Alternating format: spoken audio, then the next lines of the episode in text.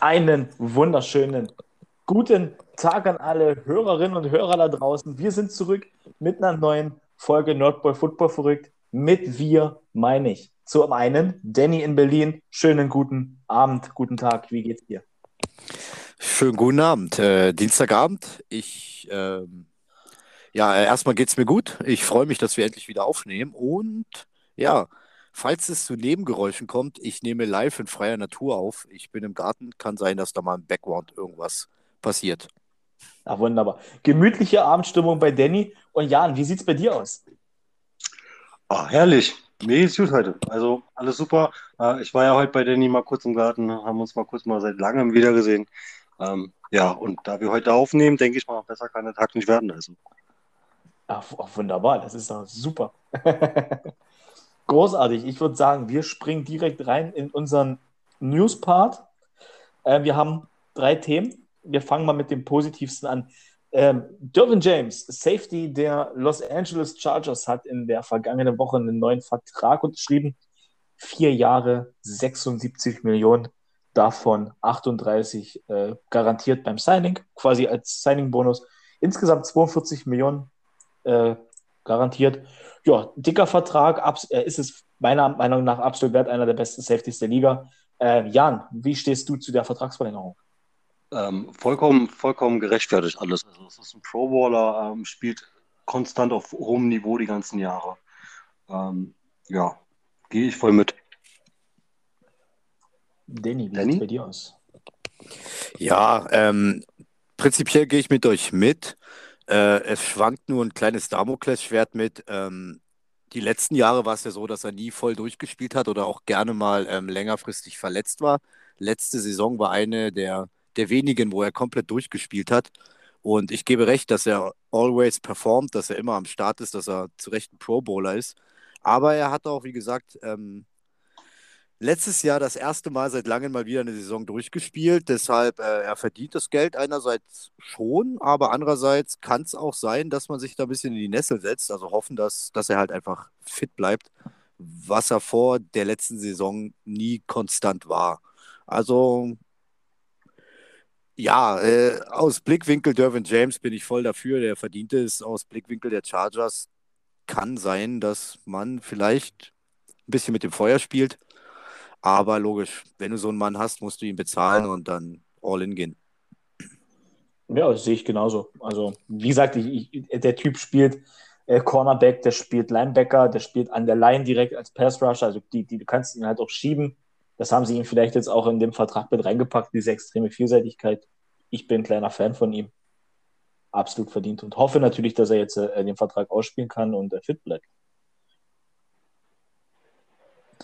So, ähm, haben wir das? Jetzt kommen wir zum nächsten Thema. Mensch, das geht heute aber schnell hier, der Newspart.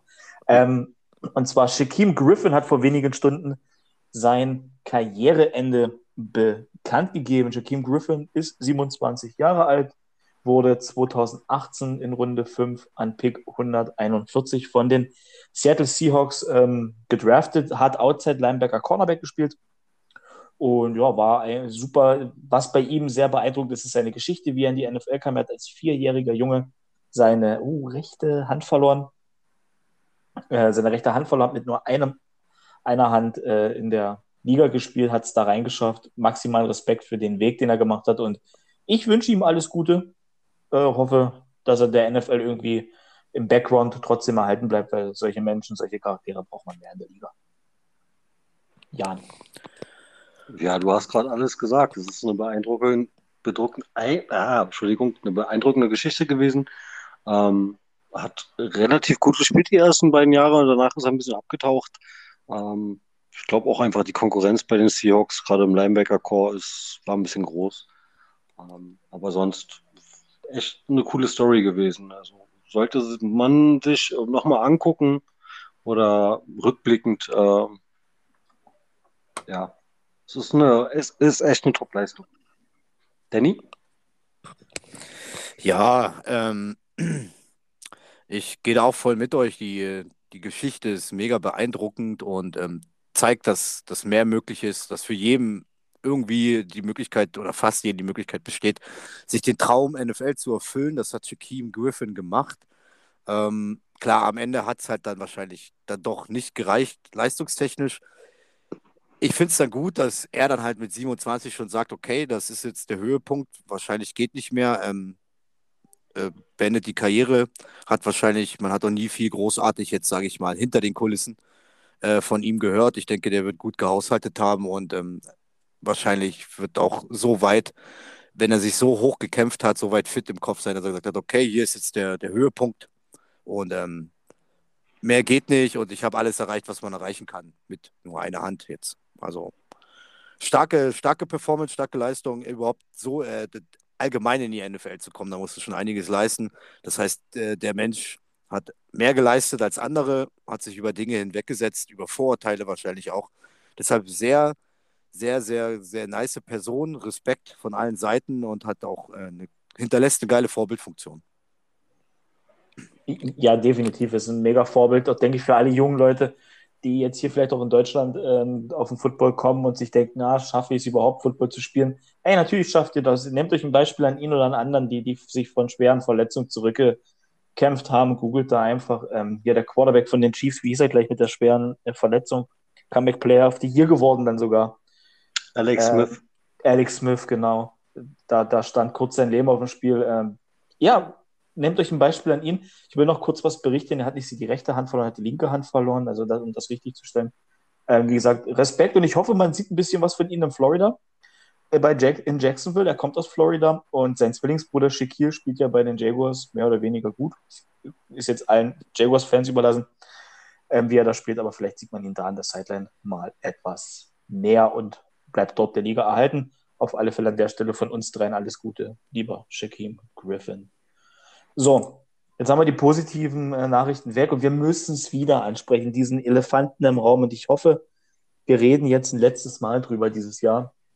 Die NFL hat sich jetzt endlich bekannt und eine Sperre ausgesprochen, die wohl auch endgültig scheint. Sie ist nach wie vor viel zu wenig, das haben wir schon tausendmal ausdiskutiert.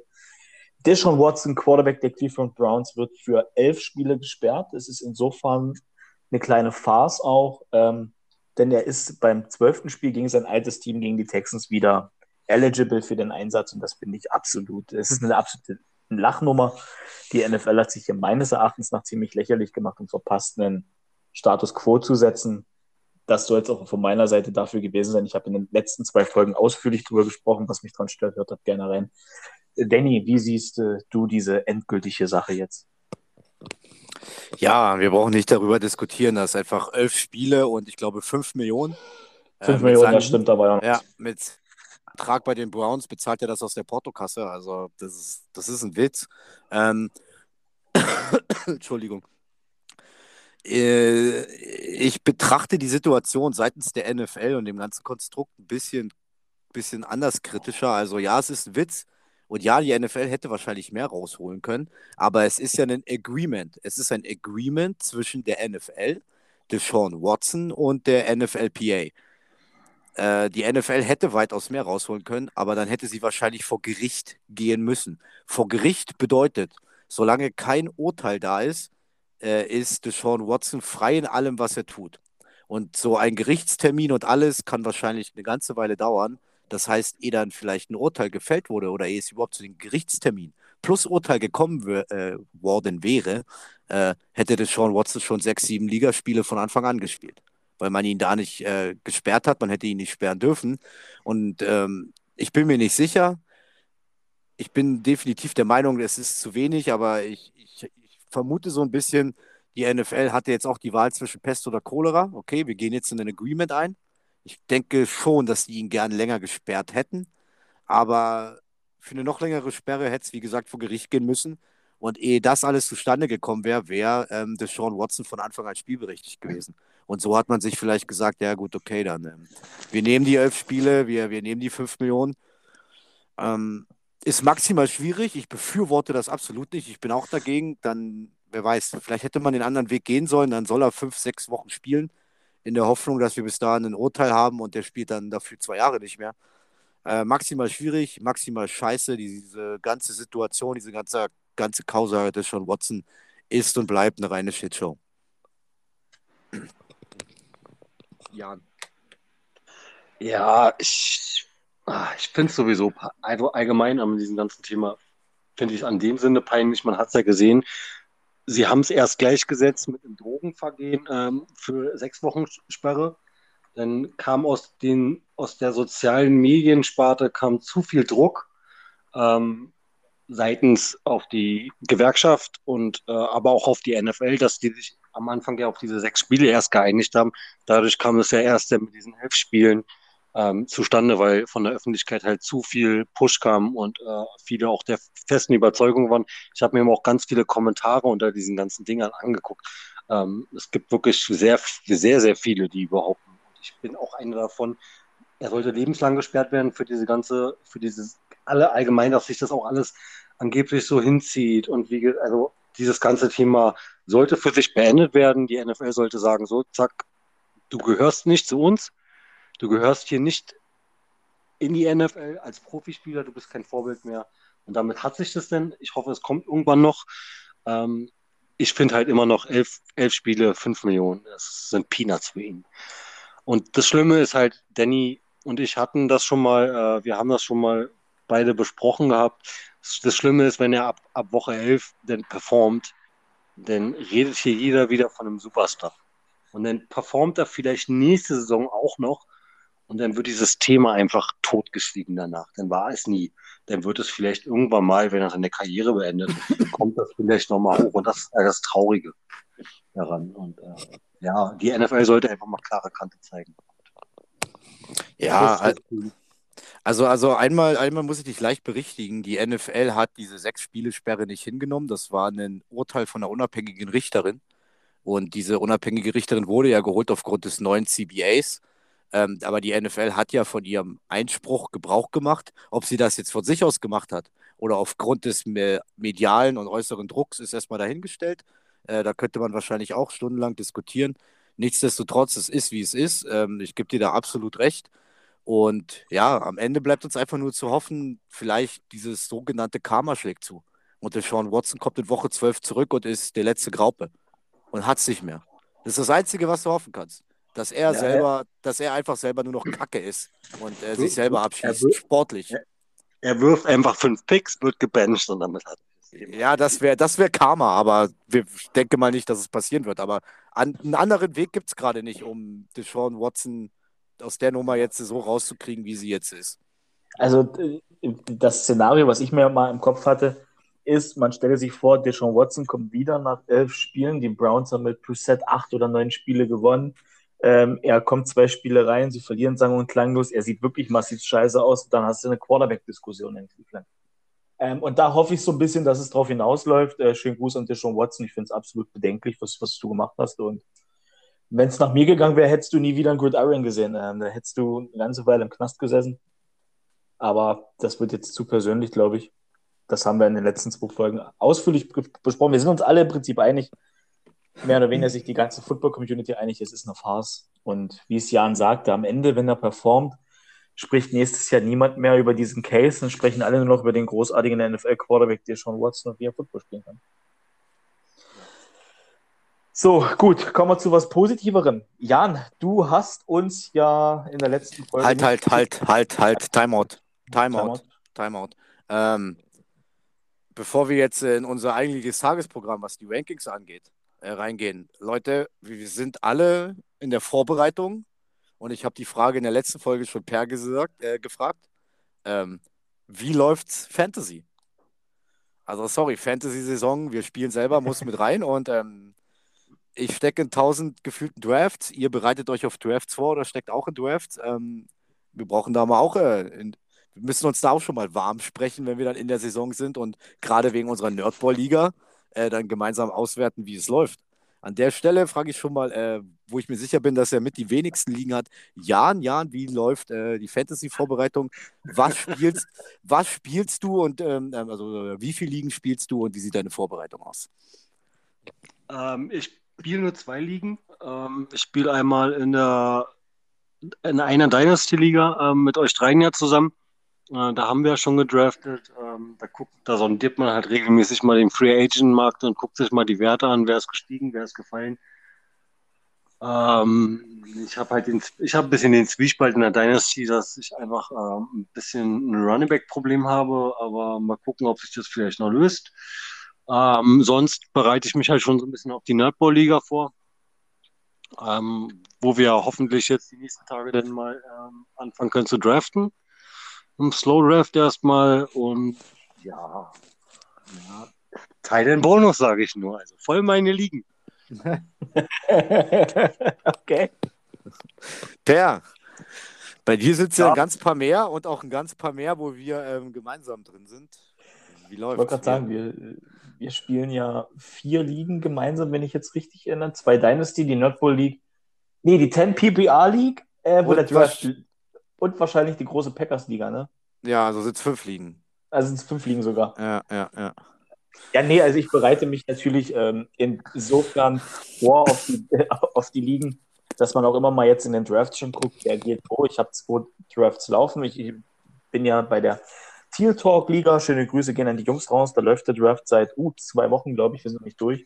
Slow Draft mit 24 Leuten. Wir spielen IDP und alle, also alles, was es im Football für Positionen gibt, haben wir drin. Mega verrückter Draft, ähm, macht mega Spaß.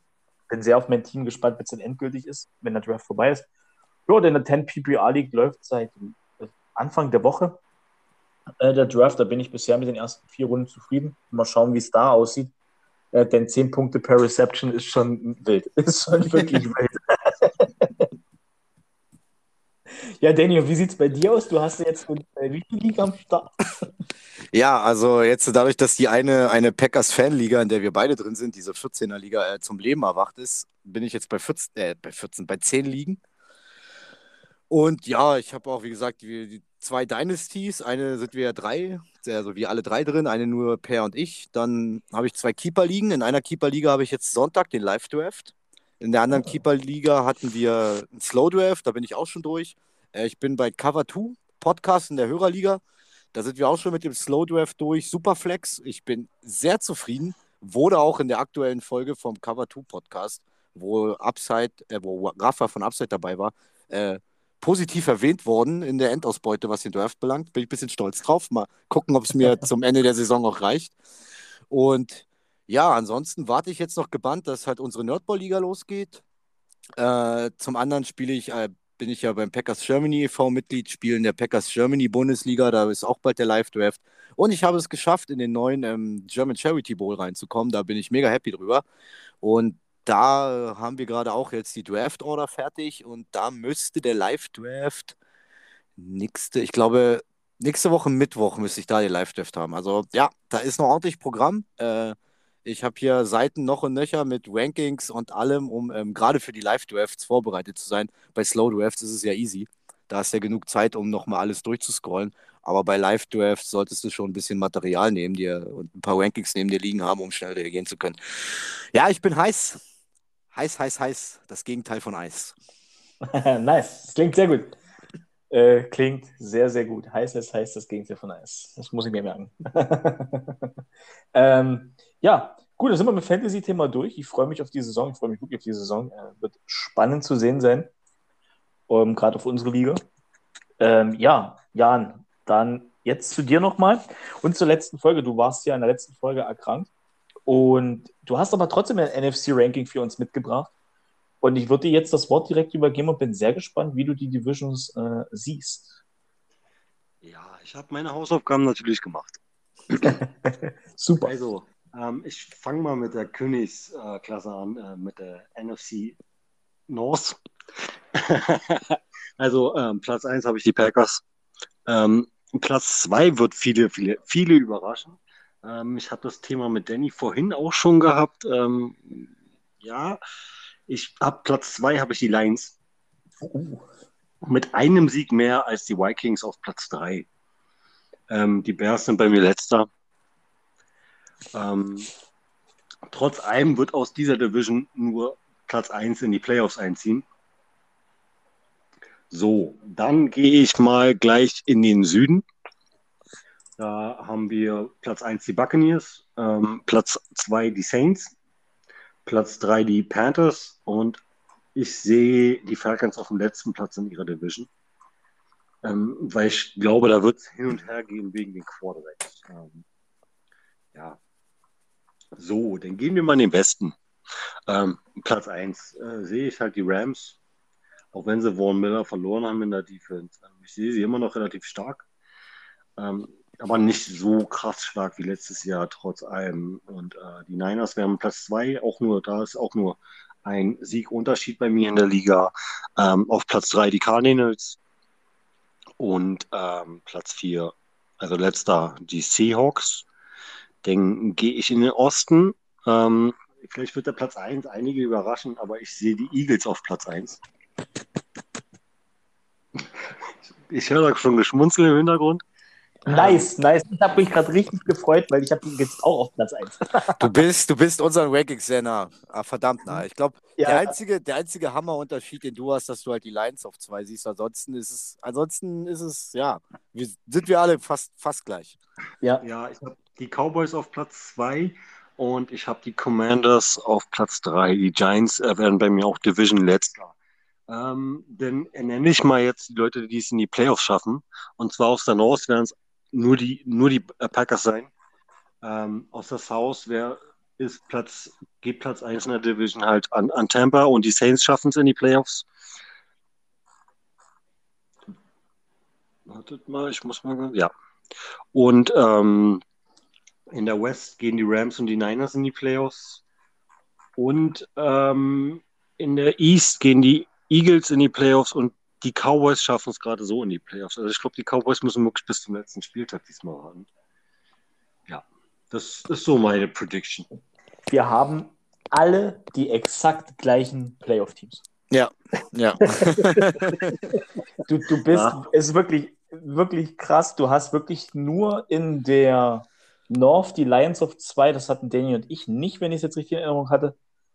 Ja, und ansonsten ist die NFC East baugleich mit meiner. Also eigentlich sind wir uns alle einig. Das ja, nur dass, nur dass ich in der East ähm, noch die Cowboys vor den Eagles hatte, aber auch da habe ich gemeint, ich bin am struggeln und mich würde es nicht wundern, wenn die Eagles vor den Cowboys das schaffen. Deshalb, ähm, ja, prinzipiell auch von der Argumentation her sind wir, sag ich mal, 90 Prozent deckungsgleich. Gefällt mir.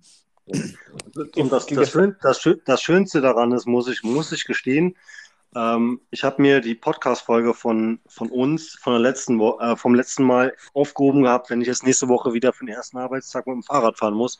Äh, ich habe es zu meiner Gestande gestehen, äh, in meinem Urlaub jetzt nicht geschafft, mir die Folge anzuhören. Deswegen wusste ich auch nicht, wie ihr getippt habt. Also. Ja, nice. ja, sehr, sehr interessant, dass du trotzdem gut in der NFC war es dies Jahr so, wie es ist, die AFC hat Potenzial für mehr. ähm, sieht man auch an mein, sieht man auch an meinem Skript, das von der NFC war sechs Seiten lang, das jetzt ist 13 Seiten lang. Äh, ja, okay. da braucht jemand dringend ein Hobby, ey. Definitiv. Also, ich habe ich hab hier so einen kleinen Schmierzettel und weiß eigentlich, was ich zu den Teams sagen will.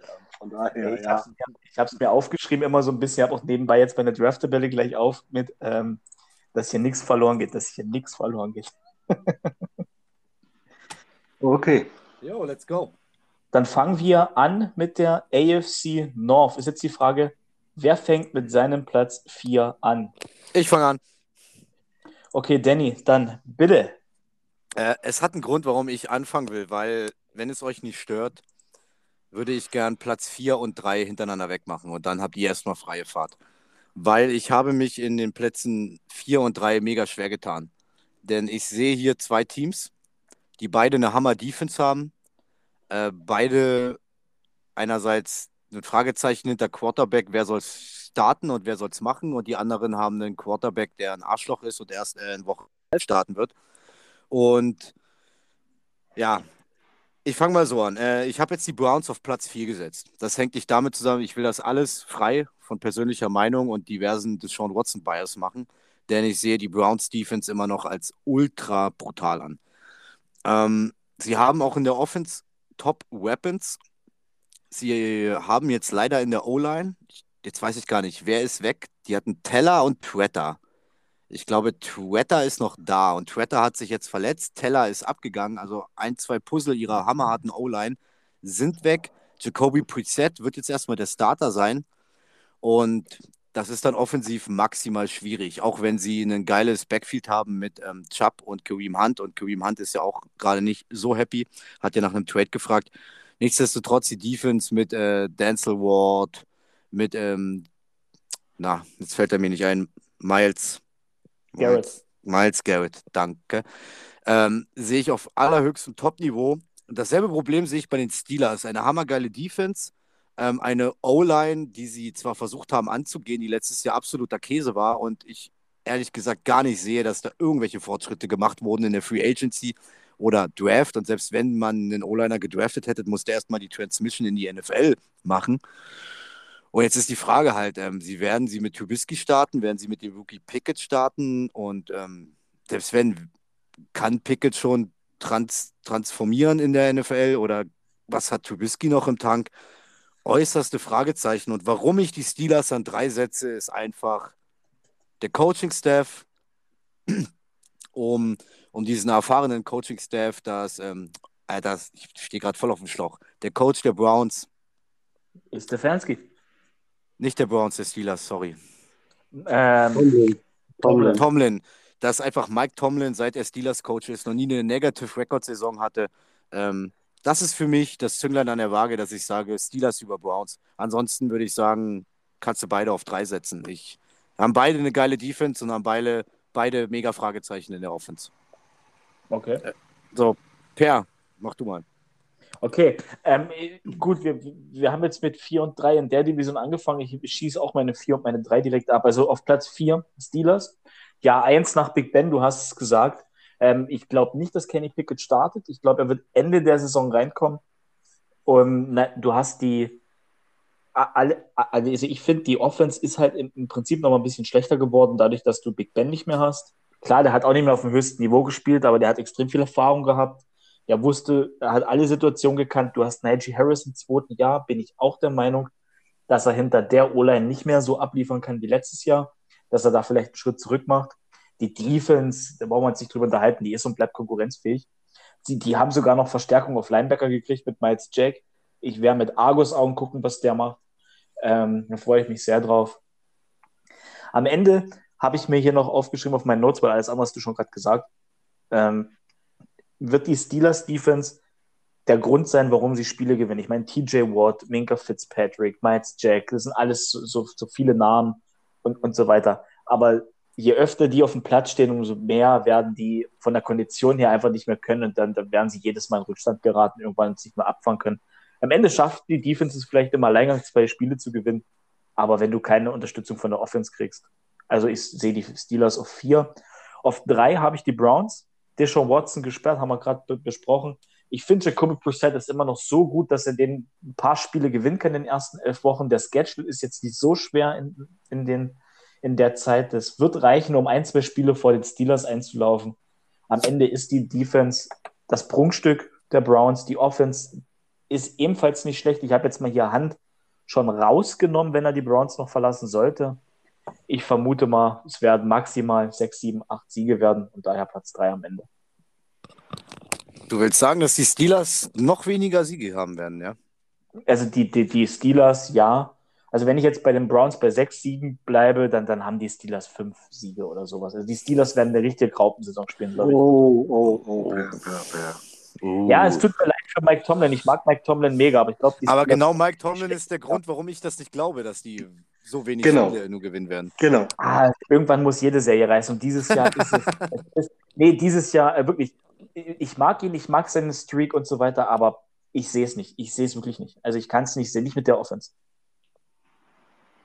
Aber ich lasse mich gerne eines Besseren belehren. Wir, wir können gerne uns am Ende des Jahres hier hinsetzen und sagen, ey, Per, was hast du da denn gemacht? Dann, dann werde ich als erster sagen, ja, ich habe Lack gesoffen. Jan, wie sieht es bei dir aus? Ähm, ja, ich bin mir da sehr, sehr identisch mit, mit Danny. Ähm, und zwar Okay. habe ich wirklich ähm, Pittsburgh und Browns über die Defense brauchen wir gar nicht reden. Also die Defense kann performen. Ich gehe auch mit Per mit, umso öfter sie auf dem Feld müssen, umso länger sie auf dem Feld sind, ähm, geraten sie in Rückstand. Trotz allem, die habe ich aus zwei Gründen Pittsburgh ähm, vorher, ähm, also auf den dritten Platz gesetzt. Erstens wegen der, wie Danny schon sagt, Mike Tomlin. Ich bin der festen Überzeugung, der wird seinen sein Winning Streak ähm, weiterhin so ausbauen, dass er nicht mit einem negativen Rekord rausgeht. Never ever. Ähm, und zumal ist die Pittsburgh Defense in dem Sinne stärker, weil die Browns Defense schon öfters gezeigt hat, wenn sie öfters auf dem Feld sein müssen, ähm, verletzen sie sich ziemlich schnell und leider teilweise manchmal auch langfristig. Ähm, Denzel Ward war ja auch schon verletzt. Miles Garrett ist regelmäßig mal ab, ein, ab der Halbzeit oder ab dem dritten Quarter raus.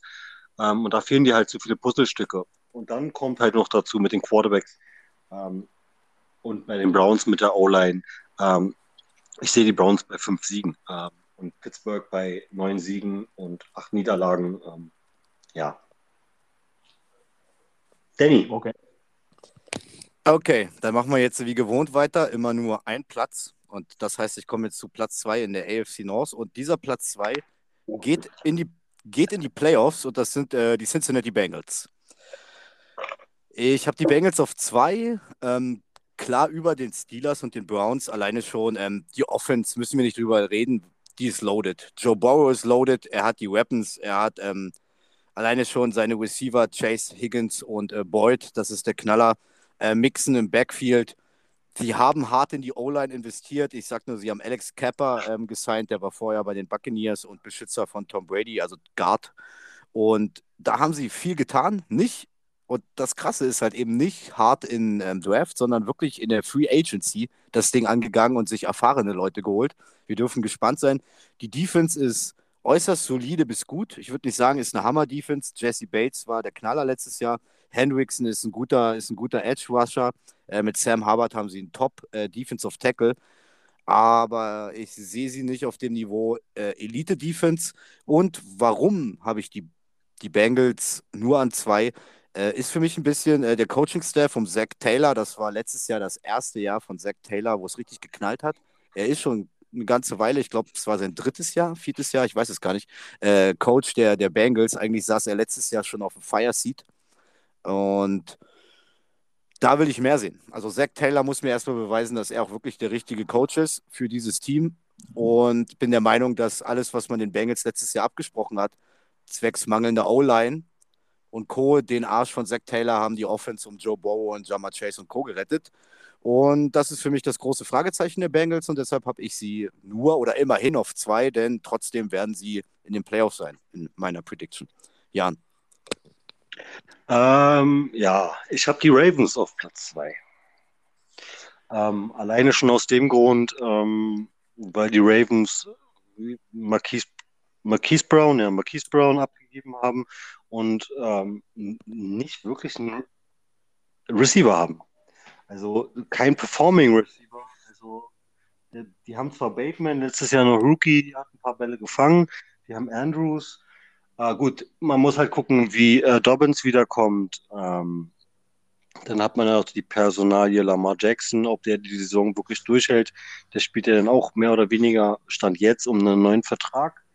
Ähm, ja, ich sehe trotz allem die Ravens ähm, auf Platz zwei. Ähm, auch wieder mal ein Team mit einer, mit einer, mit einer Performing Defense, aber dafür sich die Offense äh, schlechter und trotz allem in den, zu den anderen beiden Teams sehe ich die, die Defense- und Offense-Konstellation sehr ausgeglichen und deswegen sage ich, die Ravens sind auf Platz 2.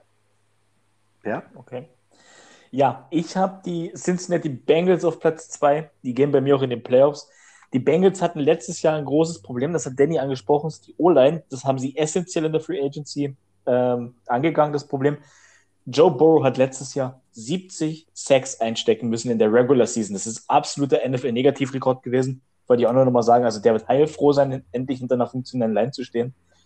Die Frage, die ich mir stelle, ist jetzt folgende, warum es zu dieser Evalu Evaluation auf Platz 2 kam. Das Receiver-Trio hat letztes Jahr extrem abgerissen. Die hatten 2000 Yards Receiver plus 1000 Yards Rusher. Das ist, das ist richtig geil. Das will jeder Offense haben. Ne? Die Frage ist, kann Jamar Chase in diesem zweiten Jahr direkt wieder so viel Impact haben wie letztes Jahr in seiner Rookie-Season? Ich glaube, er wird ein Stück zurückgehen, nicht viel, aber eben so dieses entscheidende Quäntchen, dass du auf Platz zwei landest. Dann ist die Frage, die Defense hat letztes Jahr absolut overperformed für das, was sie da hatten. Ähm, Das war eine Big Play Defense, die war in den großen Situationen da, deswegen sind sie so tief in die Playoffs gekommen, deswegen haben sie die Titans und die Chiefs geknackt in den großen Spielen, weil die Defense da war. Ich glaube nicht, dass die Defense dieses Jahr wieder kontinuierlich so da ist. Sie haben zwei ganz junge Safeties mit ihren ersten beiden Picks geholt. Die müssen beide sofort spielen. Ich glaube, da fehlt einfach die Erfahrung in den ersten Wochen für die Jungs, wird es extrem schwer werden. Aber alles in allem, die Cincinnati Bengals kommen mit einem absoluten Powerhouse an Offense um die Ecke und kommen damit locker in die Playoffs. Okay, dann mache ich jetzt mit meinem Platz 1 weiter. Das sind die Baltimore Ravens und logisch als Platz 1 gehen auch äh, sie in die Playoffs in meiner Prediction oder in meinem Ranking. Ähm, ich mache jetzt meinen Case zu den Ravens unter einer Voraussetzung. Alle sind da, alle sind fit und alle bleiben fit.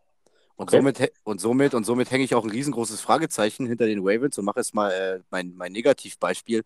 Sie haben wenig Tiefe. Sie haben absolut Offense wie Defense, haben sie ein perfektes Roster, haben sie absolute Skillplayer, fällt da aber einer weg, wird es ähm, ganz schnell düster. Wie Jan schon bei seinem Platz 2 gesagt hat, sind gerade auf dem Receiving Spot, ähm, haben sie nur Rashad Bateman und dann kommt schon äh, Duvernay und, und sonst was da muss man schauen. Ich denke, Mark Andrews wird weiterhin der hammergeile Titan sein. Sie haben zwei vielversprechende Titans verpflichtet mit Isaiah Likely und Charlie Kohler. Äh, von Charlie Kohler haben wir jetzt wenig gehört, da er verletzt ist bisher. Ähm, Isaiah Likely reißt gerade, was so diesen Preseason-Hype angeht, richtig ab. Ähm, dürfen wir mal gespannt sein, ob wir auch liken oder nicht liken, den Isaiah Likely. Und ja, in Summe sage ich mal, ein fitter Lamar mit ihrer äh, fitten, stabilen O-Line, äh, einem fitten Dobbins, dahinter hinter ähm, ähm, Mike Davis, gut, der hat letztes Jahr richtig reingeschissen bei den Falcons, aber wer weiß, was sie da nochmal rausholen. Äh, Baltimore war schon immer ein Team, was über die Defense kam und die Defense ist, wenn sie mit ihren Startern durchziehen können, mit Marlon Humphreys, mit Justin Houston, Calais Campbell, Kyle Fuller haben sie dazugeholt auf Cornerback. Ähm, lass die so durchspielen, dann sind die für mich äh, klarer, klarer Nummer 1 Favorit in der AFC North. Unter dem Aspekt aber weiterhin fällt da nur ein, zwei ähm, Starter, Startspieler aus, dann kann es wieder richtig düster werden für Baltimore. Aber von diesem Fakt will ich nicht ausgehen, darf man auch nicht ausgehen und wenn man davon nicht ausgeht, wenn man davon nicht ausgeht, wird Baltimore richtig reinfetzen. Jan. Ja, ähm, ich habe die Bengals auf Platz 1. Ähm, weil sie halt ähm, in der Defense äh, so gut wie kaum auch ein keinen Spieler abgegeben haben. Ähm, Thema Bates, der hat seinen, äh, seinen Franchise-Tag unterschrieben. Ähm, ist ein wichtiger Baustein in der Defense. Äh, in der Offense ähm, schließe ich mich so ein bisschen bei Per an. Ähm, ich bin der Meinung, Chase wird einen kleinen Schritt zurück machen. Äh, liegt aber auch daran, dass Chase halt äh, in seinem ersten Jahr krass performt hat. Und er wird es jetzt halt permanent mit den Nummer 1 Corners zu tun bekommen aus dem Team. Plus, dass die Teams jetzt wissen, ey, der kann auch in die Tiefe. Also geben wir dementsprechend auch mal ein bisschen mehr Pressure und geben dir noch ein Safety mit drauf. Ähm, das wird so wie letztes Jahr nicht mehr ganz so häufig passieren, dass, dass der so deep frei ist. Ähm, gucken, ob er den Druck standhält. Es gibt einige Receiver, die ja schon immer mal gezeigt haben, nach ihrem Breakout hier, also nach ihrem Breakout mehr oder weniger, ähm, dass sie es dann mit den Nummer 1 Corners und in der Double Coverage nicht ganz so äh, durchziehen konnten. Und teilweise auch ein bisschen dievenhaft äh, in den Medien rumgezogen sind. Ähm, ich bin gespannt. Ähm, wie gesagt, O-Line finde ich äh, super Verstärkung. Ähm, ja, mit Mixen, als Chase nicht frei ist, dann hast du immer noch Higgins und Boyd da. Also von daher, ähm, ich sehe die Bengals und auch den Coaching-Staff kann ich das traue ich dem das schon zu, dass sie nicht annähernd das vom letzten Jahr, also es wird, es wird gut, ähm, ja, also ich sehe die Bengals und die Ravens trotz allem in die Playoffs kommen. Okay. Ja. So, jetzt komme ich zu meinem Platz 1, sind bei mir ebenfalls wie bei denen die Baltimore Ravens. Ich lese euch mal die ersten drei Picks vor aus dem diesjährigen Draft. Tyler Lindebaum, Kyle Hamilton und David Ojabo. Ojabo, wissen wir alle, hat eine Achillessehnenverletzung. Der wird dieses Jahr vielleicht erst Ende der Regular Season spielen, wenn überhaupt. Aber du hast massiv in die Kadertiefe investiert dahinter. Ja, das sind jetzt alles junge Spieler und Rookies, die haben eine mega große Draft-Class. Da haben sie einen Defense Tackle, Offense Tackles, Cornerbacks, die beiden Titans hat Danny angesprochen. Genau das ist aber für mich der Grund, warum ich auch sage, ey, die Ravens werden deswegen Platz 1. Ich glaube, die brauchen Marquise Brown gar nicht. Sie haben Rashad Bateman, der wird den nächsten Schritt machen. Dann haben sie Mark Andrews plus Collar und Isaiah Likely, die beiden Titans. Und das reicht im Passspiel. Das wird im Passspiel reichen. Dazu kannst du immer noch einen Pass auf deinen Running Back schmeißen. Von denen haben sie eh viel, viele. Und am Ende werden die Baltimore Ravens durch die Liga rushen. Und das meine ich so, wie ich es sage. Es wird das beste Laufteam der Liga sein, wenn alle fit bleiben. Und dann kannst du gegen die Ravens immer in Barefront spielen und du wirst es nicht stoppen können. Das, das sage ich euch so, wie es ist. Die, die Ravens, wenn die Ravens am Ende mit 2.500 bis 3.000 Passing Yards rausgehen, ist es viel, den Rest machen die auf dem Boden. Das ist meine Meinung dazu. Und deswegen kommen die Ravens für mich, weil sie eine Monster-Offense haben. Also das Laufspiel ist gigantisch, das Passspiel, Play-Action, wenn das alles ähm, läuft und tickt, wirst du sie kaum stoppen können. Und die Defense dazu, äh, das ist eine Top-Defense. Das wird richtig Spaß machen, Ravens Football zu sehen, weil er extrem physisch ist und weil er einfach geil ist. Deswegen für mich auch in den Playoffs Ravens und Bengals. Eigentlich sind wir uns in der Division komplett einig, bis auf einzelne Platzierungen. Gut. Dann so, würde ich. Per? Ja, ich, ich wollte ebenfalls ah. wie du überleiten in die AFC East, in den Osten. Ähm, und da würde ich sagen, fängt der Jan mal an mit seinem Platz Nummer 4. Ähm, da habe ich jetzt ganz klar die Jets. Ähm, alleine schon Wilson hat sich ja jetzt verletzt, ähm, obwohl ich mit Wilson und Flacco, ähm, ich sehe da nicht viel den Unterschied. Ähm, trotz allem, äh, ja, also ja, Wilson ist vielleicht mal ein bisschen agiler noch, aber Flacco hat dafür äh, die, die Erfahrung, ähm, das macht das so wieder so ein bisschen wett. Äh, und außerdem Flacco in seinem Alter kriegt keine Happy Feeds mehr. Ähm, nein, ähm, ja, ich, die Jets haben, haben, haben, haben cool gedraftet, alleine schon äh, Gardner, ähm, der sich ja den Spitznamen Source erst verdienen muss, ähm, wie es ähm, vom, von den Captains und vom Trainer hieß äh, in den Medien, fand ich auch ganz interessant, ähm, dass sie ihn nicht mit Source ansprechen, wie er es gerne möchte. Er muss sich das erst wirklich erst verdienen. Aber trotz allem muss ich sagen, das, was ich von ihm bis jetzt gesehen habe, so eine Preseason, sieht schon nice aus. Ähm, die haben das schon gut verstärkt die Jets, aber dieses Jahr wird es trotzdem noch nicht Da fehlt einfach die, auch so die Erfahrung im, im, im Coaching-Staff für mich. Also Platz 4. Okay, dann mache ich mal weiter. Ähm, mit den Jets, ebenfalls bei mir die New York Jets auf Platz 4. Äh, man hat eigentlich einen historisch guten Draft hingelegt, wenn man mal überlegt, wenn man alles bekommen hat. Sauce Gardner, Jermaine Johnson, Garrett Wilson und Brees Hall. Und das waren die ersten vier Picks von denen im Draft. Das ist ein Monster. Man hat eigentlich alles an sich getan, um Zach Wilson zu helfen. Jetzt fehlt aber Zach Wilson verletzungsbedingt. Der war ja schon in Kalifornien, hat sich da operieren lassen. Sagen jetzt viele, dass er die ersten drei, vier Wochen ausfallen könnte, der Regular Season.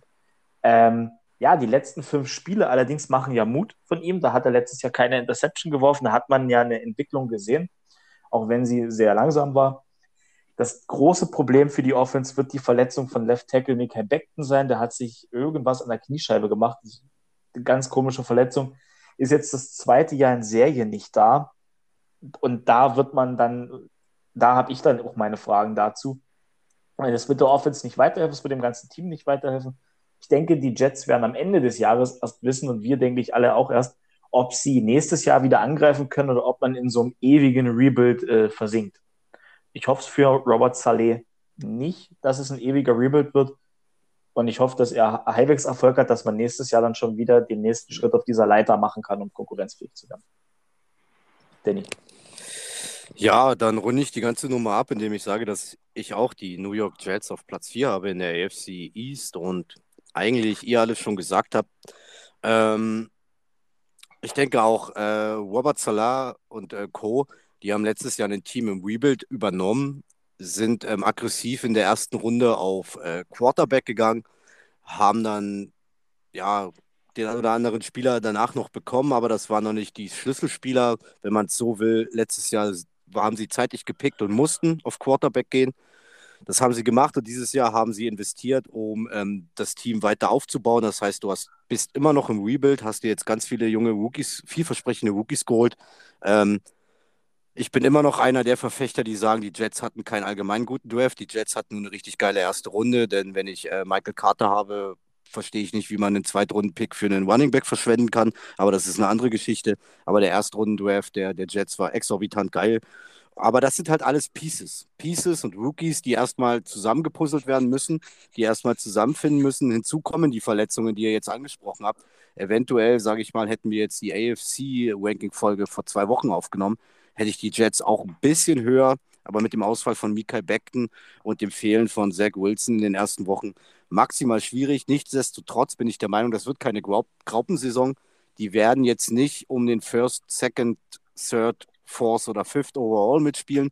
Die werden schon ein ganz paar Spiele gewinnen, aber es wird, äh, es wird doch nicht reichen, denn das ist immer noch absoluter Rebuild und wie schon erwähnt, sie haben die Teile, jetzt müssen sie die Teile nur noch zusammenfügen. Und dafür werden sie dieses Jahr einfach noch brauchen. Gut, Platz 3 bei Jan ist dran. Ähm, ja, da habe ich mich allerdings ein bisschen schwer getan. Da habe ich mich wirklich ein bisschen schwer getan. Und ähm, ich habe die Patriots Platz. Ähm, ja, ich alleine schon, wenn man sich den Draft so ein bisschen anguckt, ich weiß nicht gut, ja, man sagt immer Belichick, das ganze Coaching-Staff, was äh, Draften angeht, die, das sind da so ein paar kleine Genies. Ähm, Glaube ich nicht ganz, ganz so dran. Ähm, ich sehe die Patriots allgemein nicht so stark. Ähm, letztes Jahr haben sie auch ziemlich oft mal Run Heavy äh, gemacht. Ähm, nein, also funktioniert diesmal nicht ganz so gut. Ähm, ich sehe sie wirklich, ja, ich sehe sie auf Platz 3 in der Division. Danny. Ja, dann äh, gebe ich dir die Klinke in die Hand. Ähm, auch ich habe die Patriots auf Platz 3. Ähm, nicht gerade jetzt, weil sie, weil sie ultra schlecht sind oder, oder kacke sind. Sie, sie, solange Bill Belichick da am Start ist, sind, werden sie ein solides Team bleiben. Und da werden wieder einige Spieler, über die wir gelacht haben, äh, die sie gepickt oder der Free Agency geholt haben, wieder hervorstechen. Quasi diese Bill Belichick Walmart Rest, Walmart Resterampe Nummer. Nichtsdestotrotz reicht es dieses Jahr nicht, denn ich finde, nachdem sie letztes Jahr in der Free Agency richtig zugeschlagen haben, haben sie dieses Jahr kaum Additions gemacht über den Draft wollen wir gar nicht reden. Zweitrunden-Pick ähm, Thornton, der Wide Receiver, ist out for season, hat sich Preseason äh, ähm, verletzt.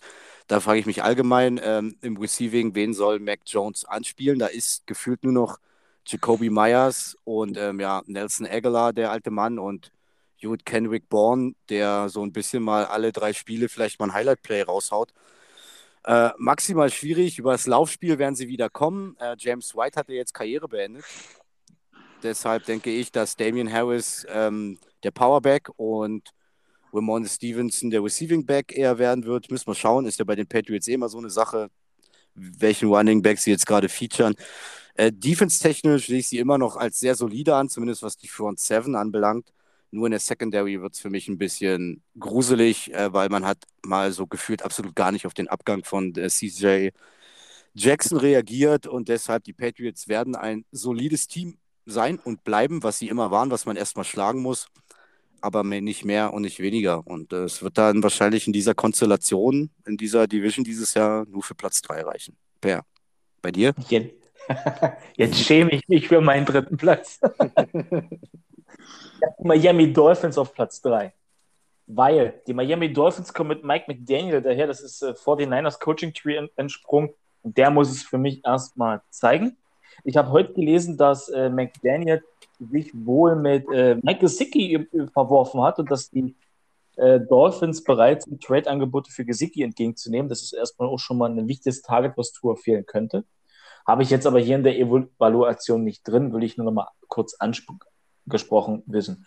So, die Offense-Struktur, wie gesagt, das wird schon alles Richtung 49er-System gehen. Der Run-Heavy, man hat mit Left Tackle Karen Armstead ähm, Tour Schutz ge ge geben, beste Left Tackle der Liga, meiner Meinung nach, wenn er 100% fit ist. Mit Tyreek Hill kommt der schnellste und bestbezahlteste Receiver zum Team hinzu. Die Waffen sind da. Die Frage, die jetzt über den Dolphins steht, ist folgende. Was kann Tour wirklich? Wird es mit dem Tree sofort, also mit dem Tree meine ich mit dem Coaching-System, wird es sofort reingreifen, wird man sofort sehen, okay, man kann Tour auf dieses Level heben, wo er spielen kann? Ich sage nein, das schaffen die Dolphins nicht. Und Tour wird, denke ich, hart strugglen. Teddy B wartet dahinter. Und ich kann es echt sehen, dass Tour im Laufe des Season auf die Bank gesetzt wird und seine NFL-Karriere zumindest bei den Dolphins dann vorbei ist. Ähm, hoffe es natürlich nicht für ihn, wünsche ich natürlich niemanden, aber ich kann es sehen. Und daher laufen für mich die Miami Dolphins auf Platz 3 äh, in der Division ein knapp hinter den, den ich auf Platz 2 habe. Na, ich kann mir denken, wen du auf Platz 2 hast. Deshalb würde ich sagen, mach du doch gleich mal weiter, weil wir das Team mit Jan ja schon besprochen haben.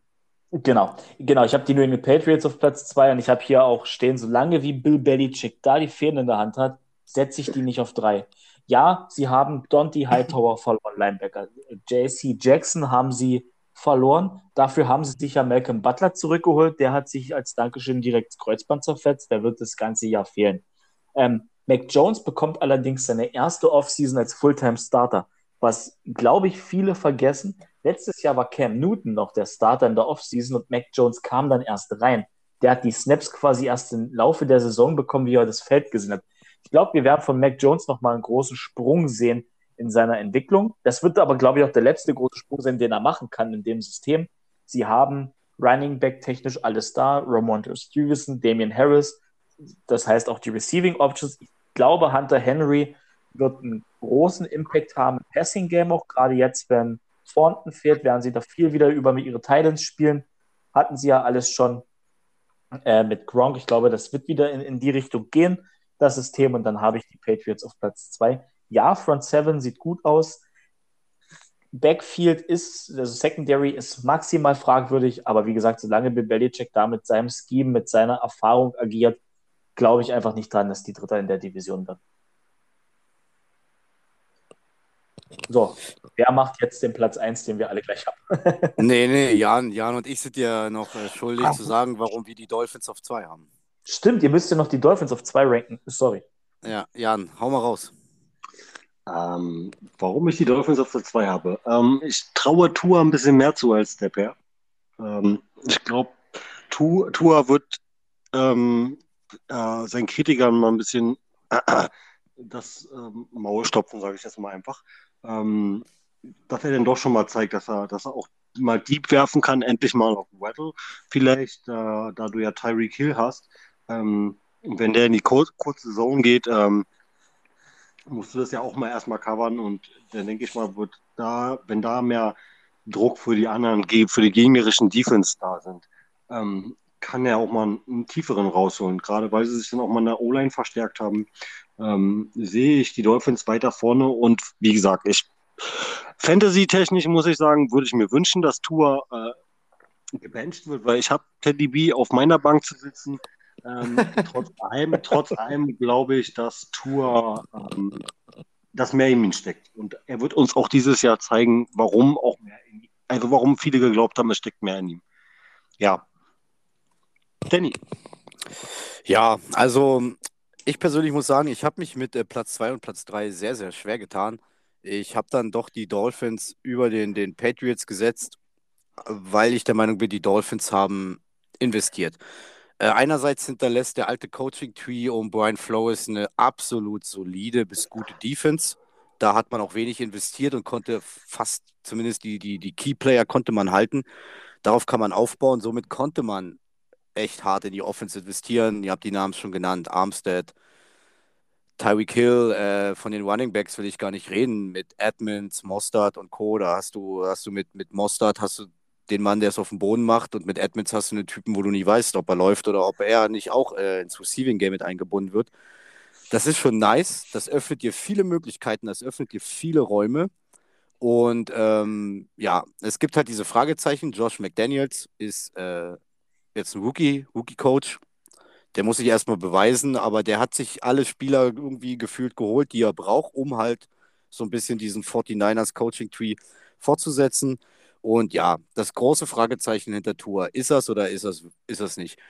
Ich bin der Meinung, er muss mit diesen Waffen und diesen Schutz und mit all dem, was er bekommen hat, ist er gar nicht mal in der Pflicht zu zeigen, dass er der absolute High-Class-Elite-Quarterback ist. Wenn er nur annähernd, annähernd solide performt, mit den Waffen und diesem Team, was er in der Offense um sich hat, dann kann das einfach nur gut aussehen. Wenn er nicht performt mit dem, was er um sich drumherum hat, dann werden sie nicht auf zwei landen und dann ist Tour Geschichte.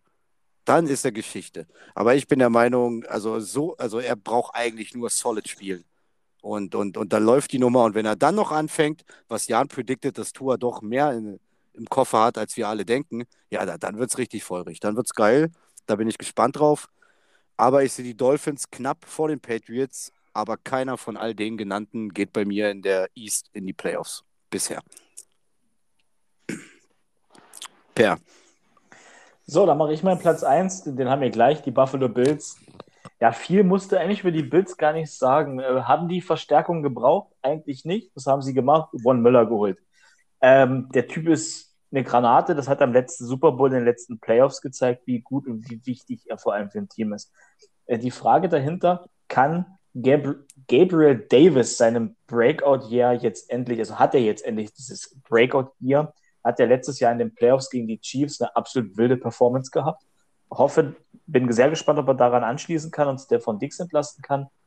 Ansonsten kommen noch ähm, der kleine Bruder von äh, Delvin Cook hinzu, James Cook. Der ist vielseitig einsetzbar als Receiver, als, als Runner. Man hat Kier Elam gedraftet, das ist ein Cornerback, da bin ich sehr gespannt, ob der sofort reinkommt und Plug and Play in der NFL performen kann. Ja, das einzige wirkliche Fragezeichen, was ich bei den Bills habe, ist, was passiert mit der Offense, wenn Brian Dable jetzt weg ist? Der ist ja Head Coach geworden. Ähm, Wird es da ein bisschen Struggle geben? Ich glaube, die ersten ein, zwei Wochen sind holprig. Danach läuft das Team mit Josh Allen und die spielen um den First Seed und Heimrich bis zum Super Bowl mit. Gut, dann klicke ich mich gleich mal ein. Ähm, brauchen wir, glaube ich, gar nicht lange drum schnacken, da wir sie alle auf eins haben. Ich bin auch der Meinung, ähm, eigentlich schon vor Draft, vor Free Agency, sie haben wenig verloren, äh, sind und bleiben das kompletteste Team, also sind für mich das kompletteste Team. Ich denke schon, dass Gabe Davis, ähm, der hat ja nicht nur in den Playoffs, der hat auch die letzten Regular Season Spiele schon mehr performt, als er es davor gemacht hat. Äh, die Bills sind von ihm überzeugt. Äh, hätten sie Leute wie, wie Sanders oder wie hieß der kleine Slot-Guy Beasley, hätten sie behalten. Ähm, ich denke, die sind davon überzeugt. Die Defense ist absolut solide, wurde zusammengehalten. Man hat noch Pieces dazu geholt mit Kair Elam. Kair Elam muss nicht sofort Plug and Play sein. Der kann da ganz smooth äh, mit, mit, mit reinschlittern und das ein oder andere Play machen und vielleicht dann doch schon in der ersten Saison ausrasten. Mein Fragezeichen bleibt trotzdem ähm, persönlich hinterm Running Back, weil sie haben Devin Singletary, sie haben Zach Moss, der ist zum Ende letzter Saison im Doghouse gelandet. Ist die Frage, ob sie ihn da nochmal rauslassen. Ja, und James Cook ist eigentlich zu 80, wenn nicht sogar zu 90 Prozent, er ist mehr Receiving Back. Er ist kein Elite Rusher. War ja am College schon nicht, war ja am College schon nicht und, ähm, und da sehe ich das Problem, dass man wird Singletary, der ja auch schon ein gewisses Alter hat, hier und da füttern, aber soll Josh Allen wieder alleine ähm, die Yards auf dem Boden machen. Man hat kein Powerback, in meinen Augen.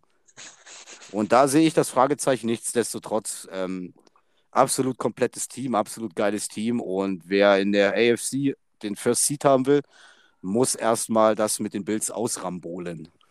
Jan.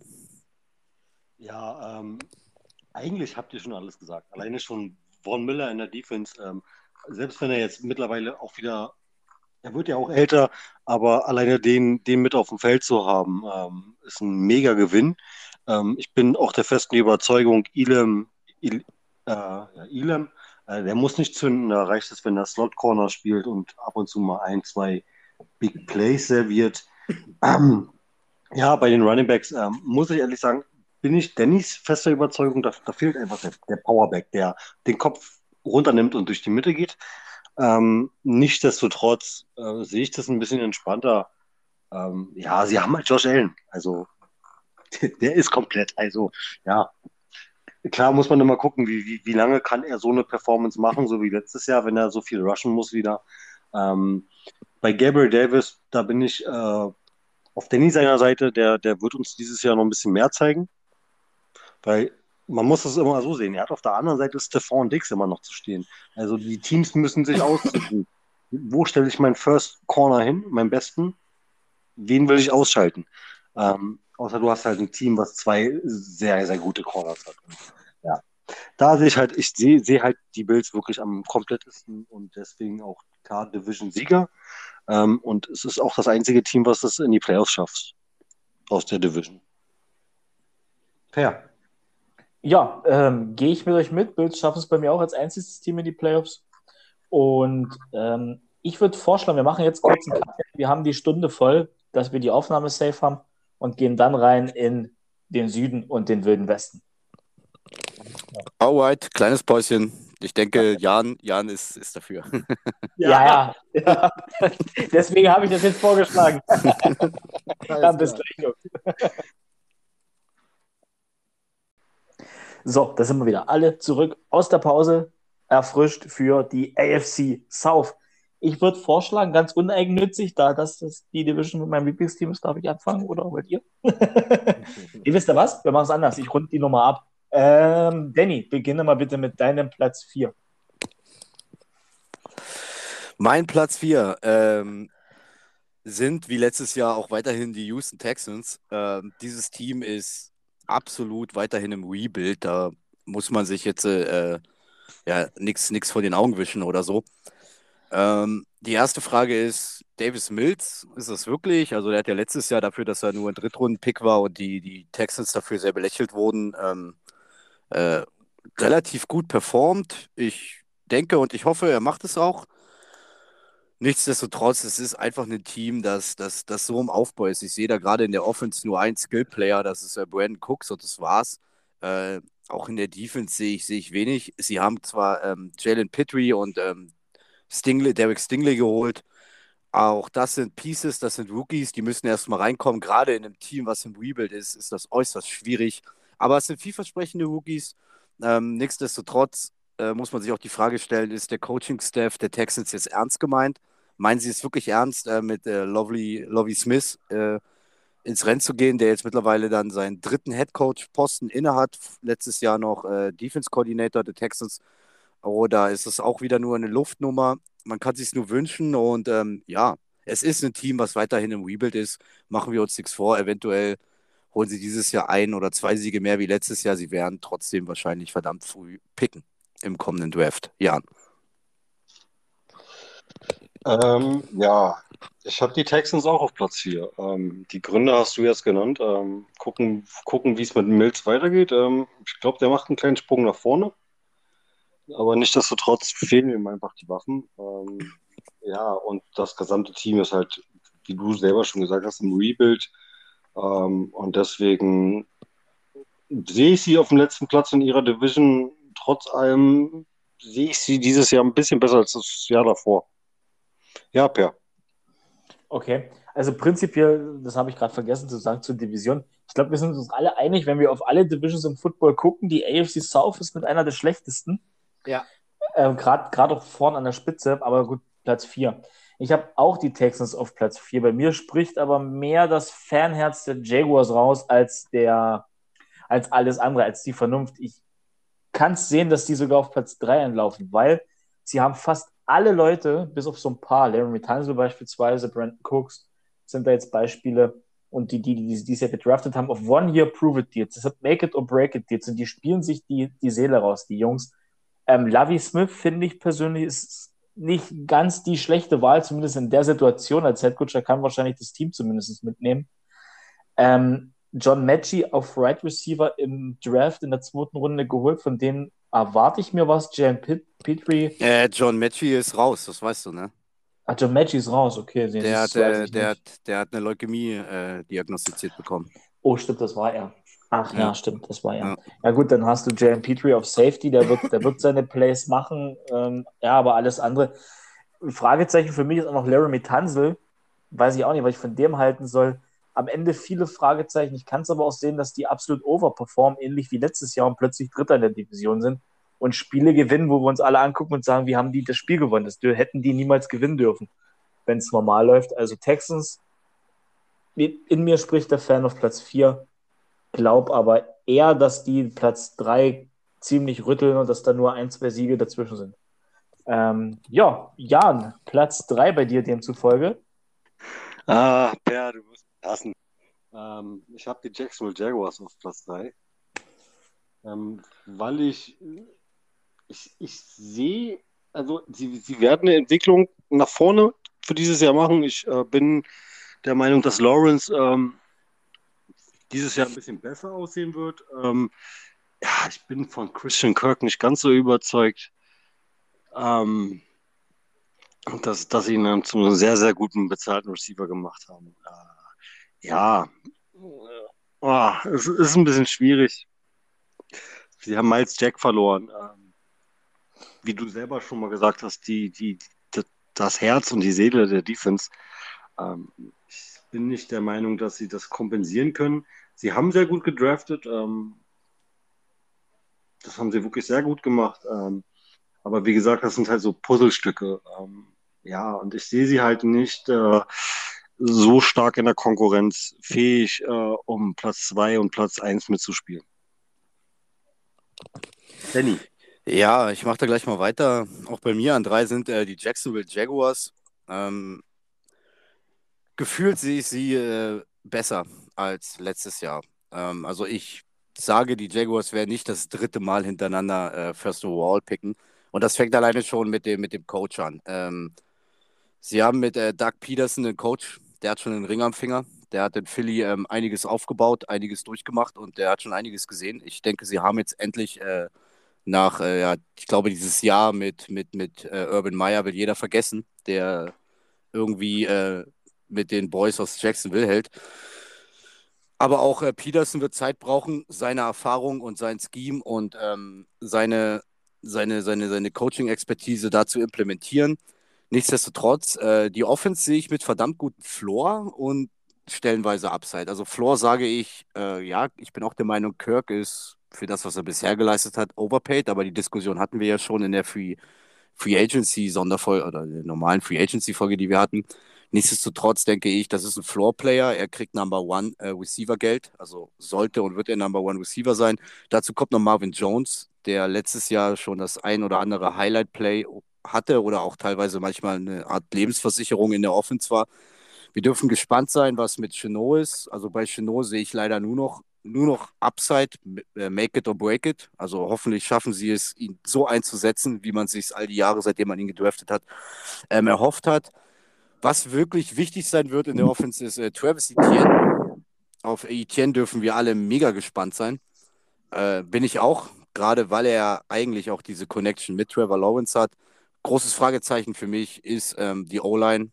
Also ist die O-Line wirklich dafür bestimmt, ähm, Trevor Lawrence, der jetzt in sein zweites Jahr geht, wo man sagen muss, sein erstes Jahr unter schlechtem Coaching wurde verschenkt. Man kann jetzt nicht sagen, dass Trevor Lawrence ein Bust ist oder ein Bust sein wird. Die Anlagen sind da. Aber ohne Protection oder, oder schwacher Protection wird schwierig. Er wird zaubern müssen, aber ich sehe trotzdem die Möglichkeiten, dass da was geht. Die Defense ist stellenweise solide man hat verdammt gut gepickt, man hat verdammt hart in die Defense investiert, aber es sind, wie du schon gesagt hast, Jan, Pieces und vor allem ähm, Rohdiamanten. Also ich, Trevor Walker an 1 zu nehmen, habe ich schon damals in unserer Draft-Auswertungsfolge gesagt, kann mega geil werden, kann aber auch mega in die Hose gehen. Ich sehe ihn nicht als Year One ähm, ähm, Highlight. Ich, der ist ein verdammtes Roh, äh, ja, ein verdammter Rohdiamant, ein verdammtes geiles Talent aber das musst du schleifen, das musst du erstmal zurechtgebogen bekommen. Und das wird in Jahr 1 nicht passieren. Und deshalb habe ich da in der Defense ein bisschen Fragezeichen. Nichtsdestotrotz, alleine schon der Name Doug Peterson ähm, gibt mir mehr Hoffnung für die Jaguars, dass jetzt das Jahr ist, wo sie mal nicht zeitig picken und vielleicht doch die sieben, sechs, sieben Siege einfahren und äh, zeigen, wohin die Reise gehen kann oder könnte. Per. Ja, interessant, eure Meinung zu hören. Ich habe auf drei auch die Jacksonville Jaguars, weil machen wir uns nichts vor. Klar, auf zwei und eins wäre schön gewesen, aber da sind wir lange noch nicht. Ähm, wir haben, das finde ich erstmal persönlich deutlich besser als letztes Jahr, einen Head Coach, der versteht, wie ein NFL-Team funktioniert, der was durchgemacht hat, der in Philly was aufgebaut hat und der das Team, das hörst du von jedem Spieler, der darauf angesprochen wird. Josh Allen hat da vor kurzem ein sehr interessantes Interview gegeben. Josh Allen meinte, Doug Peterson behandelt uns wie gestandene Footballspieler und er behandelt uns wie Männer, nicht wie Kinder, so wie das letztes Jahr unser Coach getan hat. Das ist erstmal super. Also Doug Peterson hat auch den Lockerroom hinter sich. Ähm, First Overall Pick, Traven Walker, bin ich anderer Meinung als ihr. Ich glaube schon, dass er in diesem Jahr sofort reinkommt und richtig was zeigt. Also gerade die, was man aus Trainingscamps, Preseason Snaps, ja, Preseason, alles gut. Aber gerade was man Trainingscamp Snaps sieht, sieht richtig gut aus. Ich freue mich drauf, ihn dann in Competition, wirklicher Competition zu sehen. Ähm, Andre Cisco und Tyson Campbell. Also Cisco ist Safety, Campbell ist unser Corner. Den, von denen erwarte ich mir den nächsten Schritt. Nochmal, dass die nochmal richtig explosieren. Andre Cisco hat es letztes Jahr gezeigt, als er drauf war. Der Typ weiß, wo der Ball ist, der ist ein absoluter Ballhawk. Deswegen haben wir ihn gedraftet letztes Jahr. Ich hoffe, dass er das in Ansätzen zeigen kann. Und Tyson Campbell, der Typ ist einfach eine Maschine auf Cornerback, wenn der 100% fit ist und sein ganzes Potenzial abruft. Das Problem sehe ich bei uns auf Linebacker, gerade was Devin Lloyd angeht. Da ist zweiter First-Round-Pick gewesen, an Nummer 27 haben wir ihn ja geholt und habe mich ja mega gefreut, wie er auf die Bühne kam und sich einfach gefreut hat, bei Jacksonville gelandet zu sein und stolz in der NFL. Devin Lloyd hat nämlich ein Preseason-Snap gesehen, er hat eine Hamstring-Verletzung und das in seinem Rookie-Jahr finde ich jetzt echt nicht so gut. Äh, Chad Muma allerdings, der performt richtig, der sieht auch im Trainingscamp gut aus in den Drills und ich kann es sehen, dass sogar Chad Muma neben Olokun in den ersten Wochen äh, starten wird, quasi der Third Round Pick, den First Round Pick ausspielt. Großes Problem in der Defense sollte Interior Pass Rush sein. Ähm, mit David Hamilton dahinter wird Duster Hamilton auch nicht wirklich äh, die letzten Jahre das abgerufen, was man in ihm gesehen hat. Ja, und daneben mit Josh Allen, da hoffe ich einfach, dass er gerade mit der Verbindung Trevor Walker, dass man da einfach einen von beiden irgendwie freiskimt. Da ist auch noch irgendwo ein Caleb Chase da.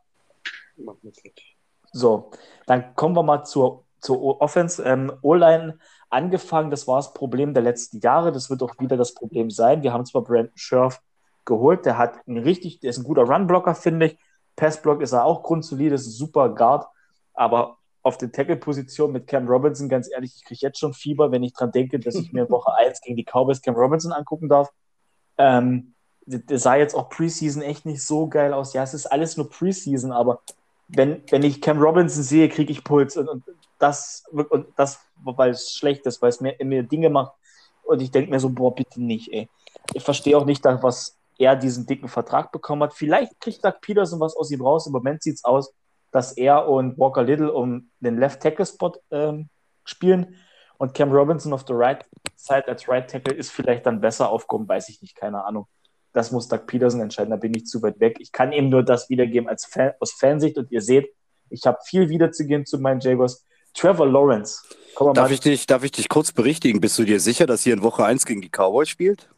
Ich bilde mir ein, die Cowboys spielen gegen die Buccaneers in Woche 1. Die Cowboys spielen gegen die Bucks, wir spielen gegen die Commanders, wir müssten dann aber in Woche 2 oder 3 die Cowboys haben.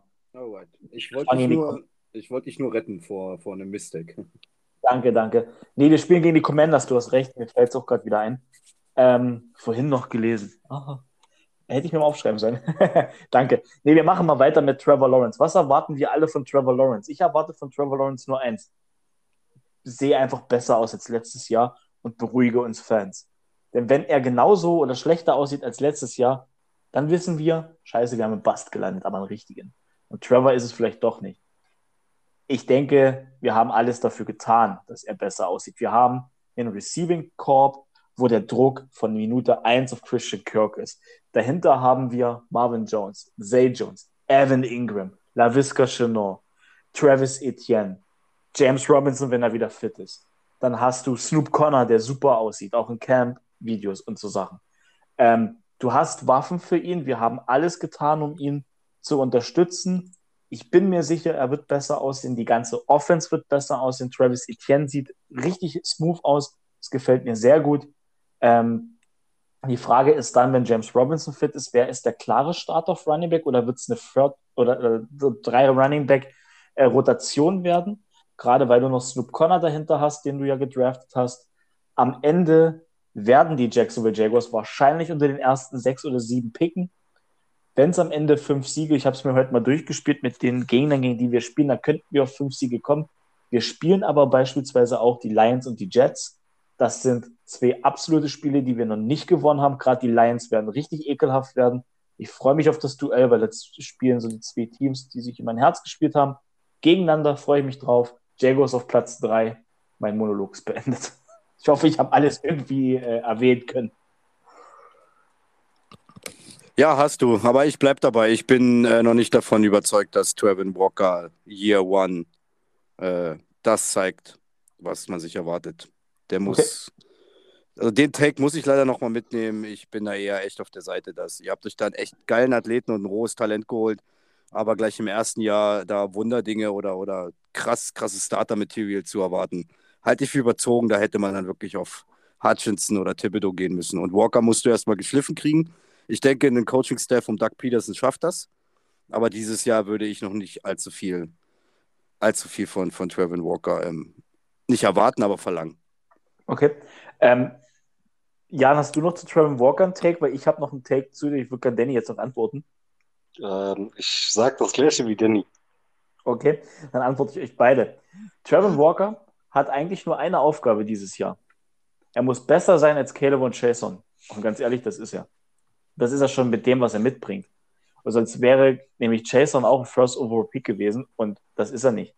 Das ist er nicht gewesen. Ich erwarte von Trevor Walker jetzt nicht, dass er hier irgendwie 13 oder 14 Sacks macht.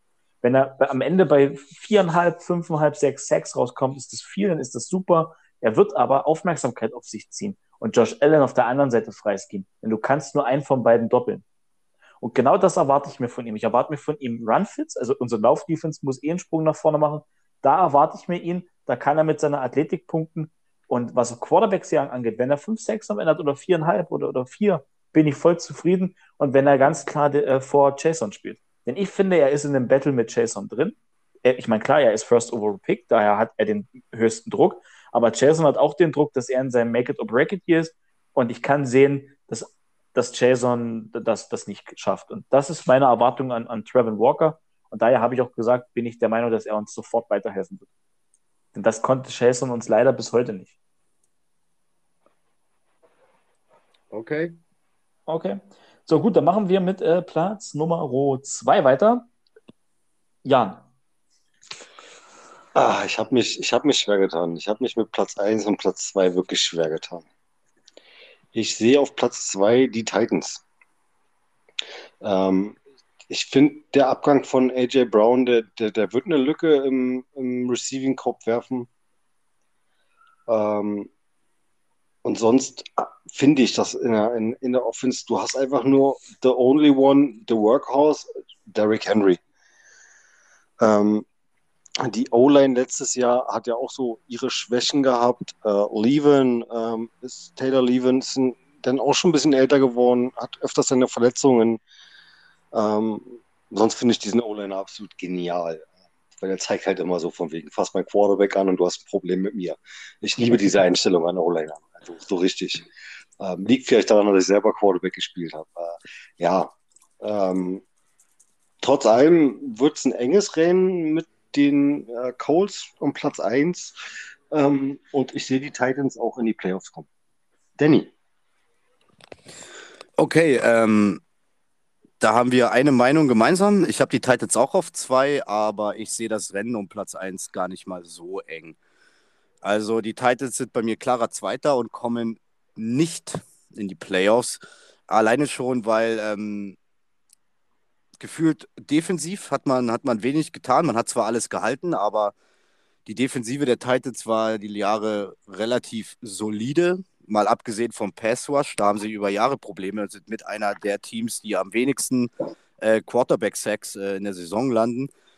Und in der Offense, ja, wie du schon sagtest, what the fuck, Henry only oder was ist jetzt los so? Weil, ähm, sind wir mal ehrlich, klar, jetzt ist Robert Woods, der kommt erstmal von, von, von, von einem Kreuzbandriss wieder. Auch da musst du dich erstmal im Kopf freimachen.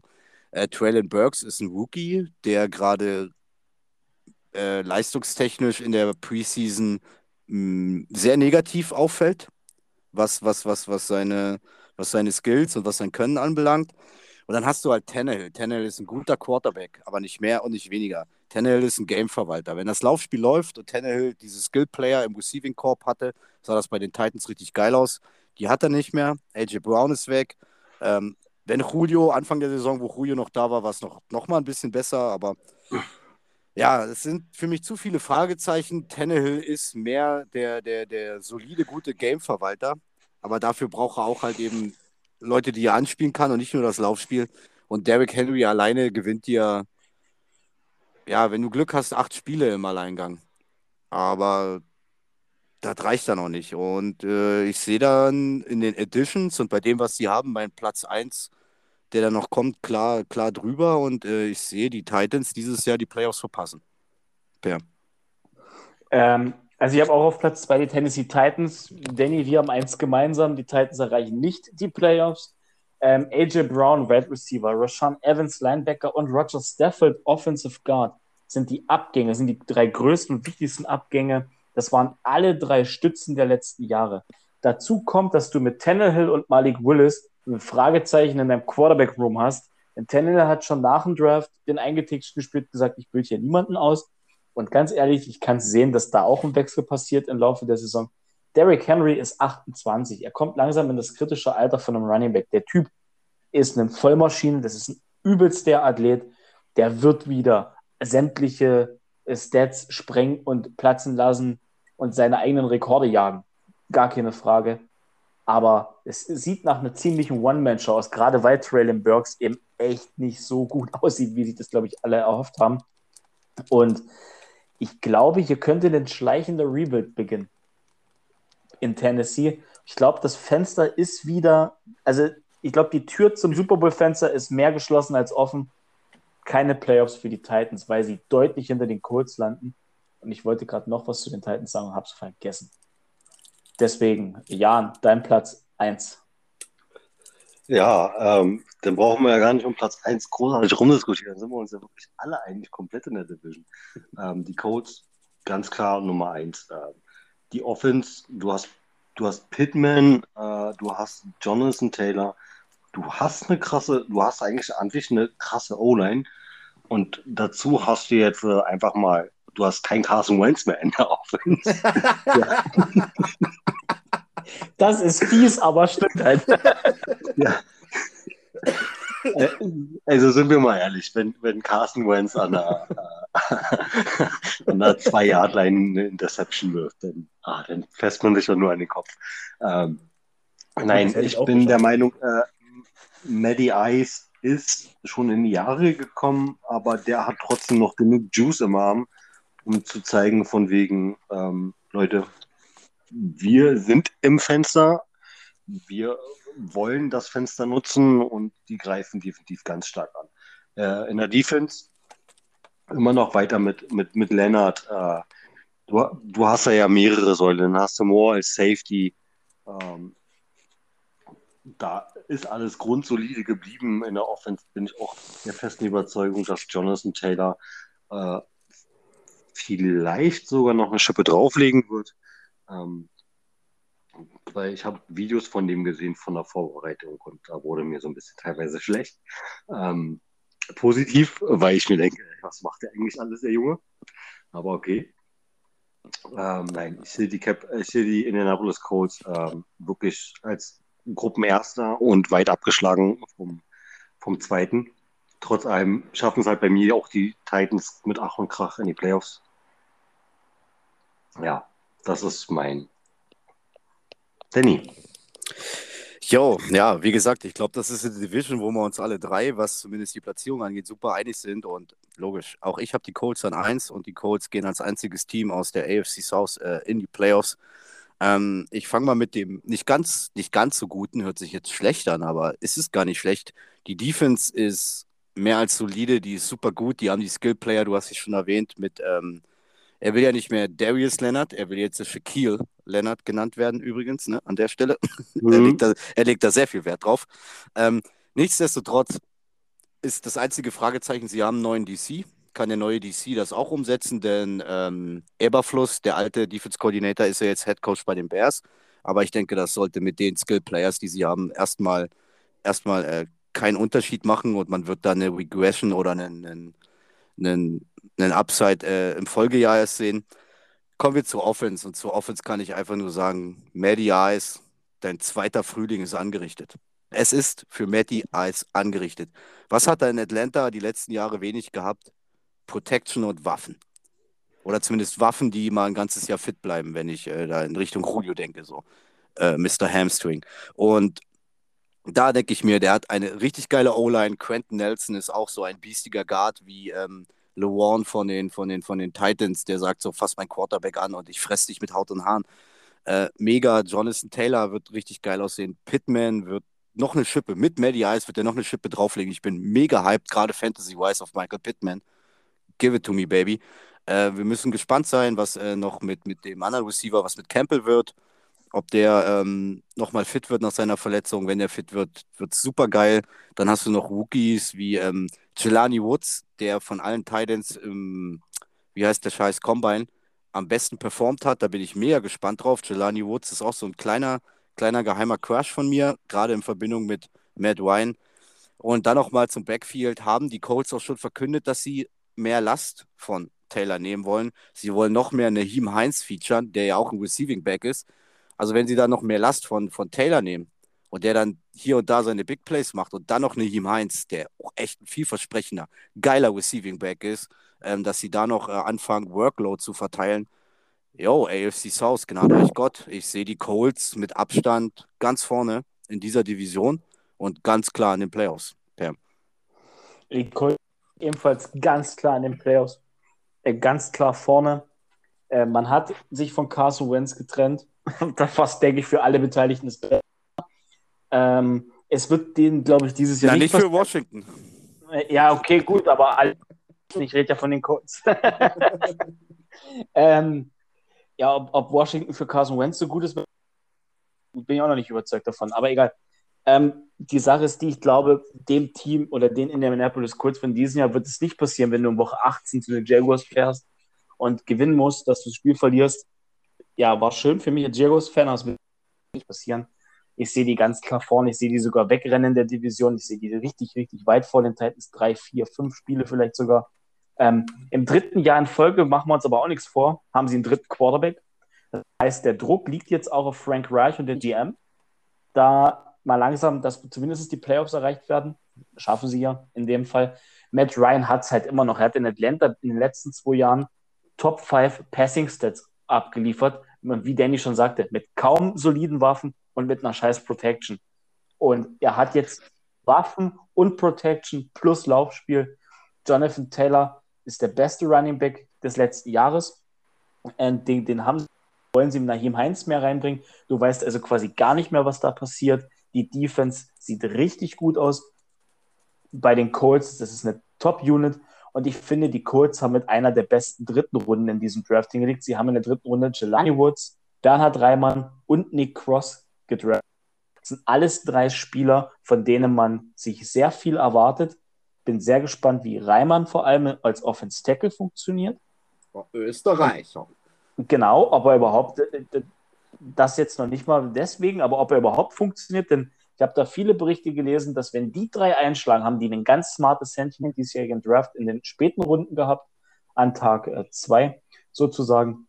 Freue mich darauf auf die Colts und das Colts Football wird ebenfalls wie Ravens Football dieses Jahr leider Spaß machen mit leider, weil die Jaguars zweimal dahin müssen oder gegen die spielen müssen. Das finde ich jetzt schon gut. ja, ich kenne ja so. Ey, äh, wie war das? Ich habe das letztens gesehen irgendwo. Letztes, die letzten drei Jahre haben die Titans und die Colts, ähm, glaube ich, 1000 Rushing Yards, nee, oder waren das 1000? Es war irgendwie eine ganz grobe Zahl, weit über 1000 Rushing Yards gegen die Jaguars gemacht. Also nur mal so zum Thema. Ne? Deswegen freue ich mich da schon drauf, gegen die Teams zu spielen, mir das angucken zu dürfen.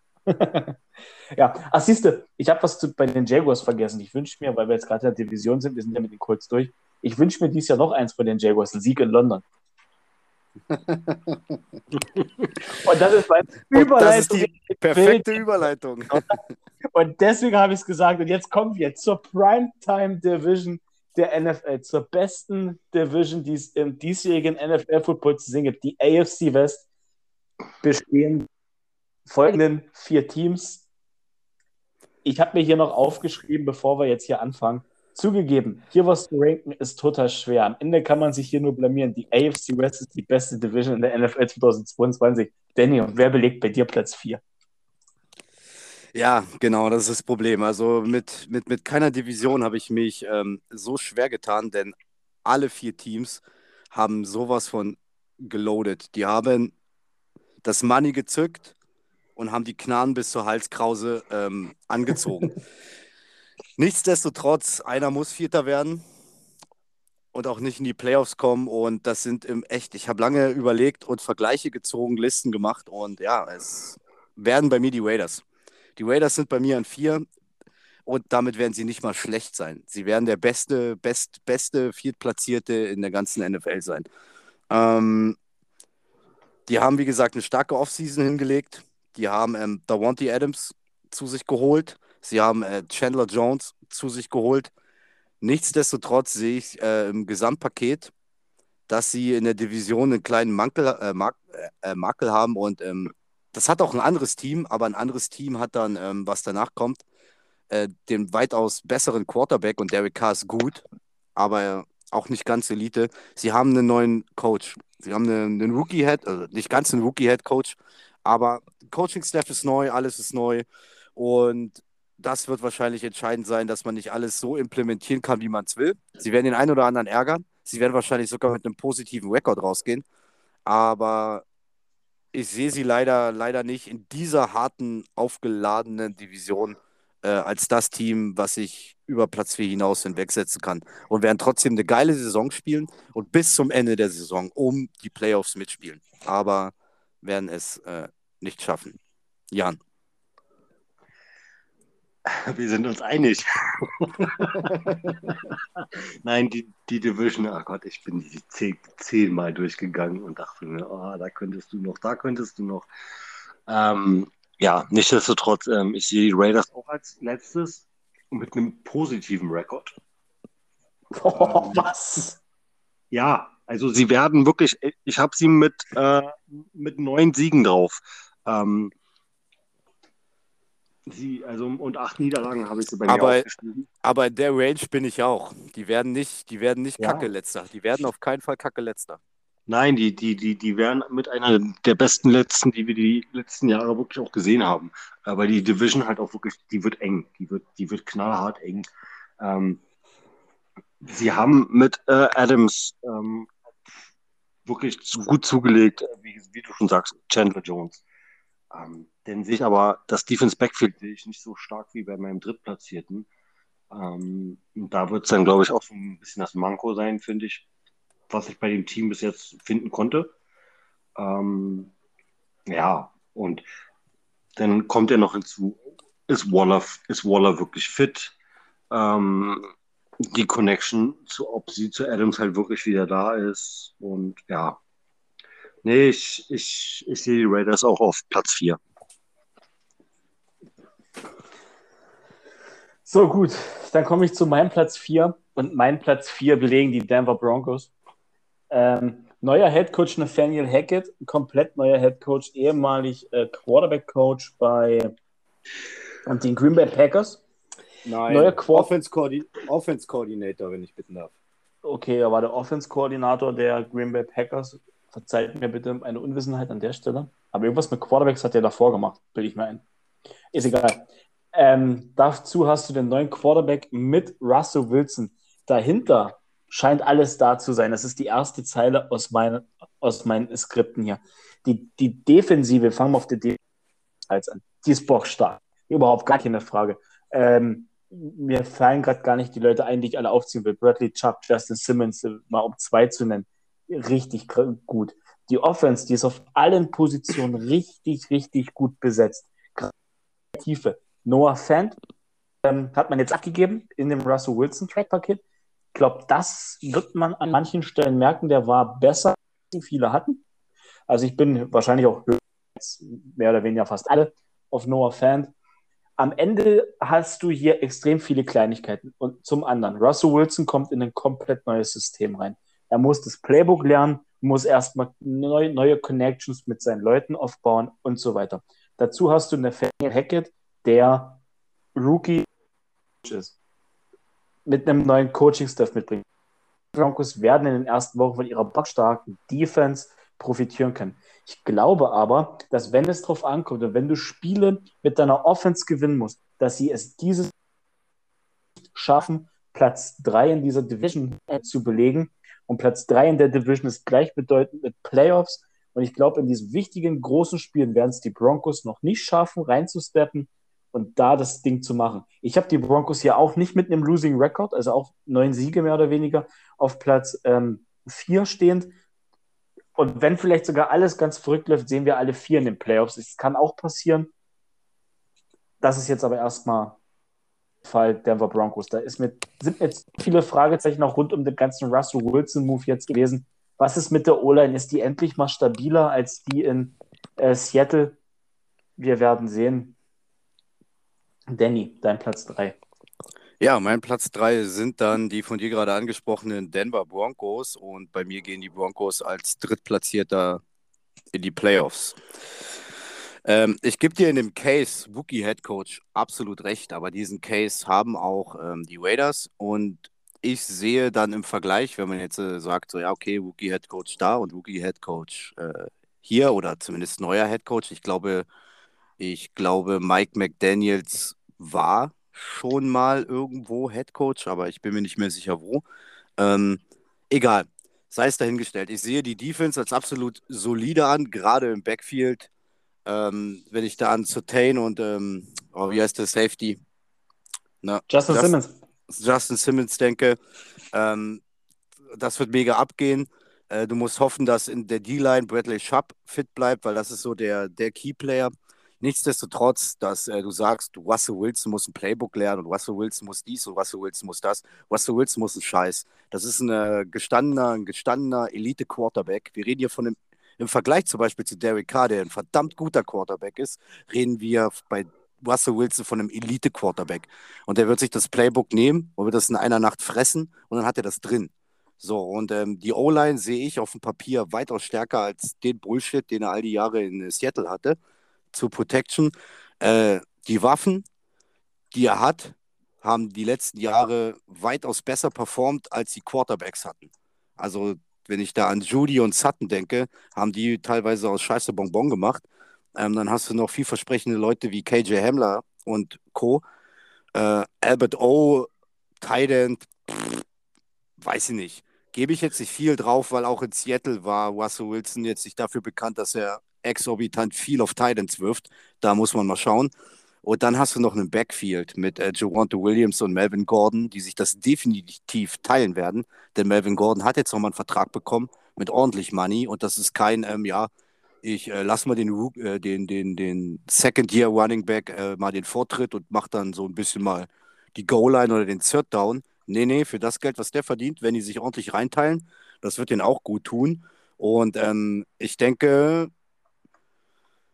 das Team ist da, um den, den Eintritt als, als, als neuer Head Coach für Nathaniel Hackett ähm, einfach zu machen. Und ich denke, die Broncos haben den Elite-Quarterback, der gerade in diesen Spielen, wo du sagst, wo es da mal spitz auf Knopf steht, äh, der, die Russell Wilson äh, alleine entscheiden kann. Und deshalb werden die Broncos mit einem Sieg mehr oder zwei mehr, äh, nee, einer mehr wie die Raiders auf Platz 3 sein. Und das reicht dann, um äh, in der AFC als Drittplatzierter in die Playoffs zu kommen. Jan. Ähm, was Thema Quarterback angeht. Äh, tut mir leid, äh, Per, da bin ich vollkommen auf, auf Dannys Seite. Ähm, wir reden hier immerhin von Russell Magic. Ähm, das ist der große Vorteil, wenn, wenn der keine Optionen im, im Passspiel sieht, dann nimmt er auch die Füße in die Hand. Also der, der kann gut laufen, der hat seine gewisse Magic halt. Ähm, die musste er bei Seattle regelmäßig unter Beweis stellen, weil er eine schlechte O-Line hatte. Äh, die Broncos O-Line ist definitiv besser, die er jetzt hat. Dann hat er diesen One-Two-Punch, den wir letztes Jahr schon gesehen haben, mit Javante Williams, ähm, zusammen mit Ingram, äh, mit Gordon. Und dann bin ich auch der festen Überzeugung, ähm, Russell Wilson wird sich in Denver den, den nächsten Locket rauspicken. Der wird sich wieder einen Receiver rauspicken, ey sehe bei dir was und du bist jetzt mein, mein, mein Deep Threat, definitiv, so wie Lockett es oft, oft war.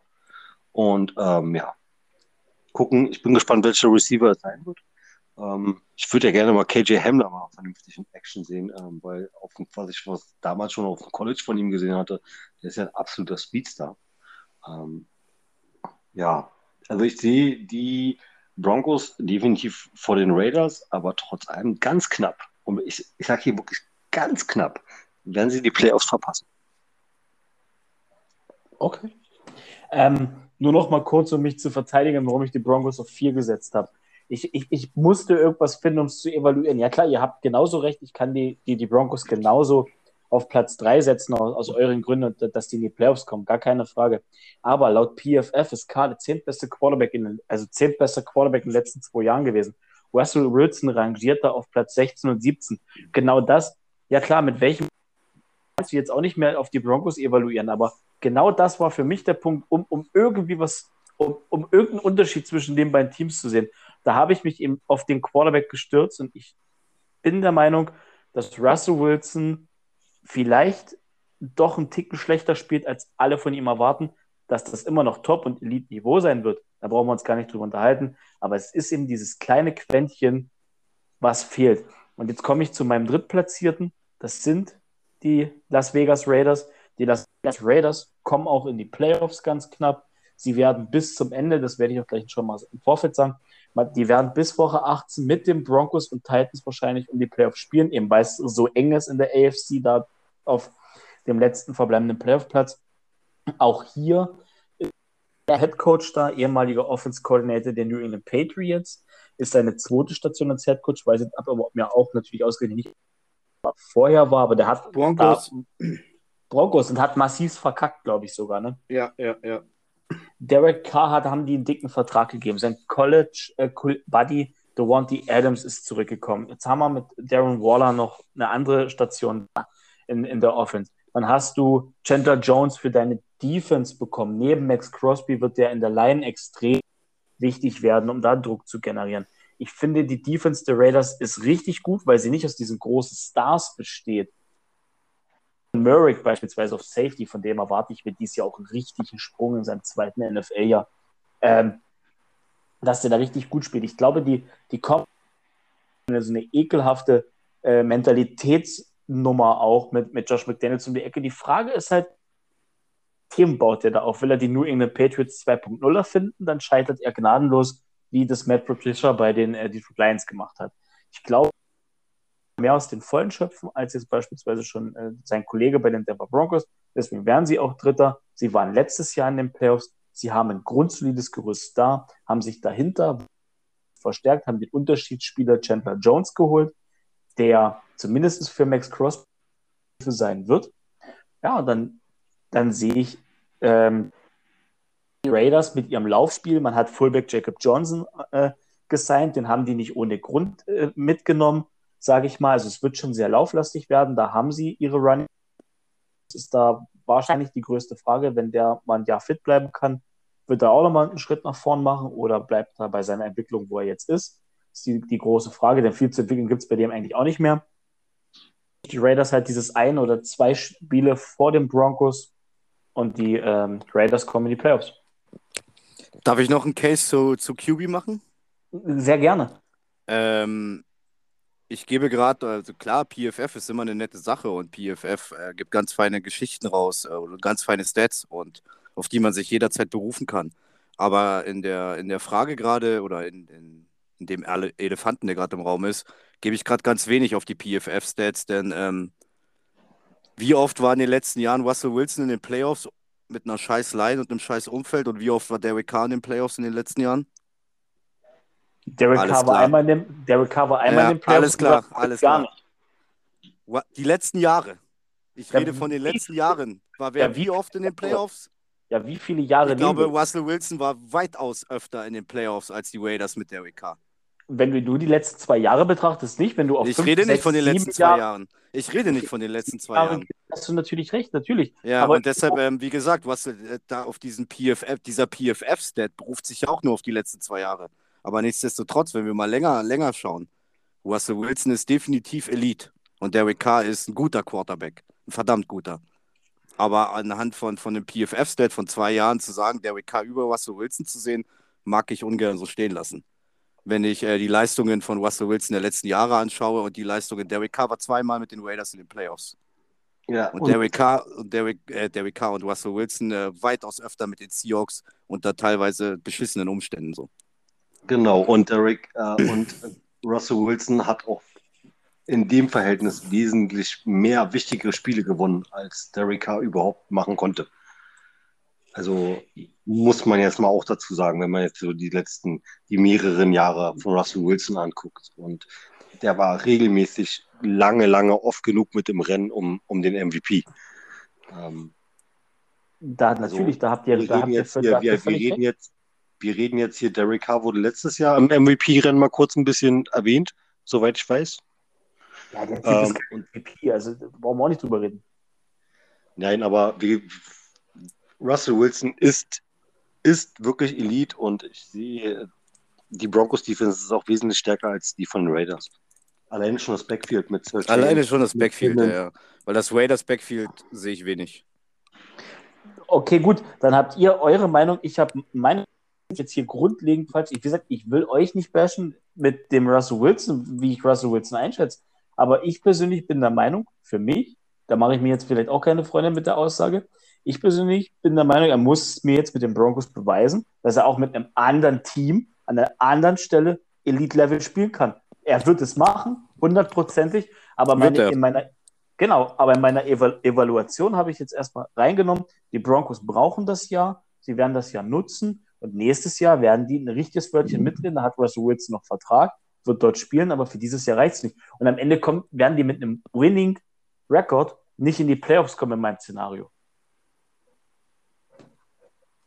Genau, genauso umgedreht hey, können wir die Diskussion um euren Platz 4 und den Raiders, warum die mit einem Winning Record nicht weiterkommen. Ja, ihr habt mir die Schwächen aufgezählt, aber ich sehe die Raiders als Team, als ganze Einheit besser als die Broncos. Weil sie weniger Starspieler haben. Ja, sehen wir wieder andersrum, weil bei den Raiders ähm, hast, du, hast du eine gute, alleine schon in der Defense eine gute Line, aber in der Secondary wird es dünn. Und da ähm, sind die Broncos weitaus dicker da.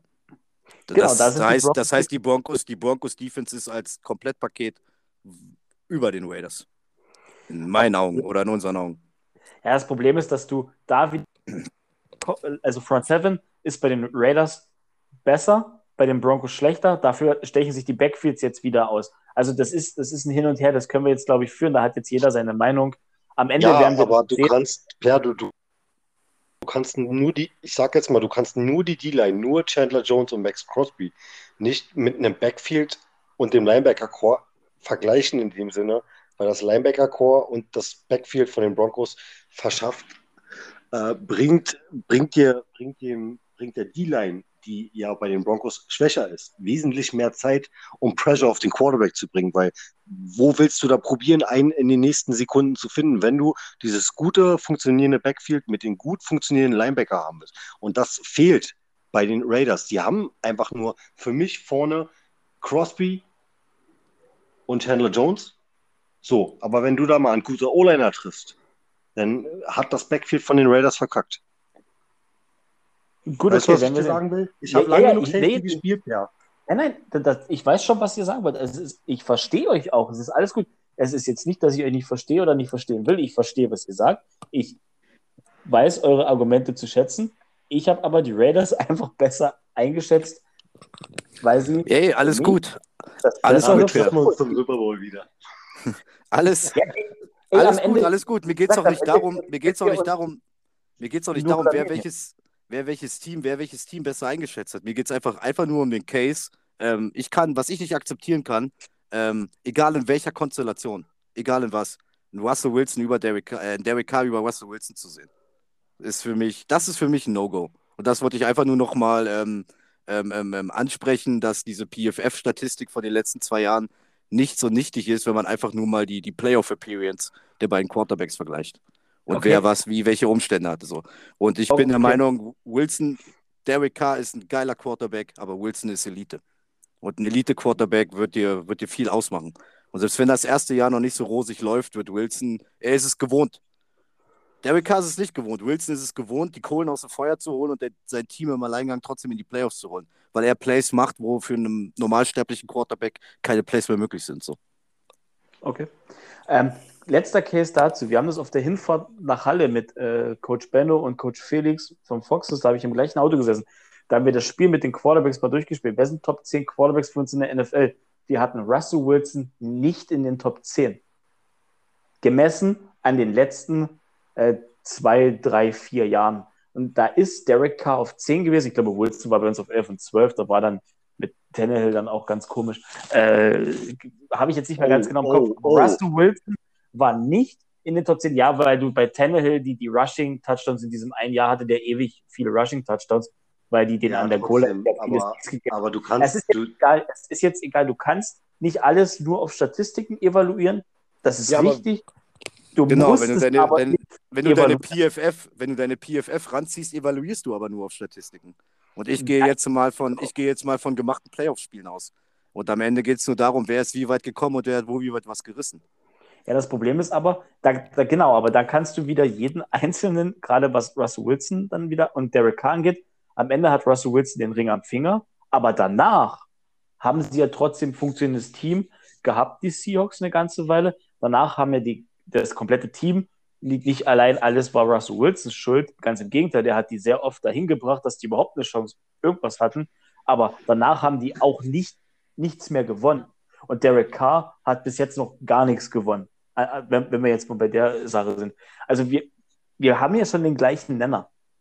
Wir drücken ihn nur anders aus. Ich verstehe euch schon. Ich weiß, was Ja. ihr mir sagen wollt, aber irgendwie musste ich, aber irgendwie musste ich diese Division ähm, evaluieren. Ich habe sie jetzt so evaluiert und ich, wie ich es anfangs gesagt habe, in dieser Division kannst du dich nur blamieren und nur falsch liegen. Und ich glaube, ziemlicher Hot Take.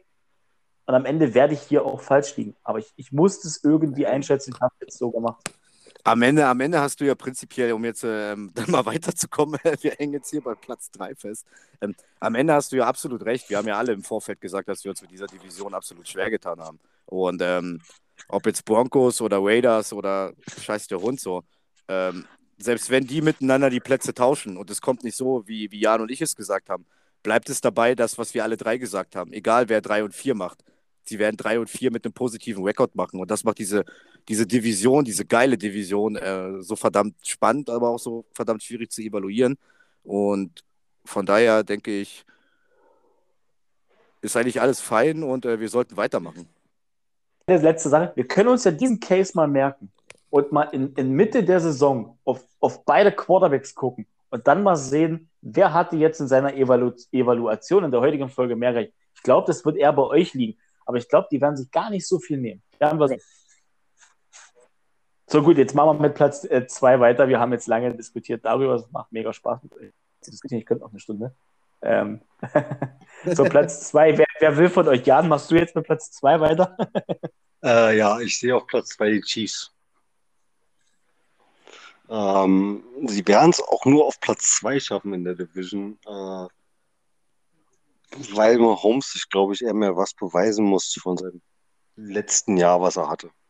Mit den ganzen Turnovers, die er selber fabriziert hat. Gut, er hat viele Turnovers gehabt, wo man gesehen hat, dass die Receiver den Ball gedroppt haben oder hochgepusht haben. Ähm, ja, gut, aber da ist ja auch mal die, diese große Frage noch mit im Raum. Running Back ähm, Hilaire ist jetzt nicht so der Bringer. Liegt es, wird es nur an Kelsey liegen? Ähm, sie haben jetzt äh, Scandling haben sie sich geholt. Dann haben sie ja Nicole Hartman noch. Juju. Mhm. Oh, gu und gut, sie haben sich halt Juju geholt. Ähm, der, wo ich von den Trainingsvideos gesehen habe, wo ich mir dachte, oh, das, das kommen die alten Steelers-Zeiten bei ihm gerade wieder durch. Also der hat auch gefühlt gerade nochmal, kriegt seinen Frühling, ähm, obwohl er ja noch nicht so alt ist, aber er hat letztes Jahr wirklich gebast bei den äh, Steelers.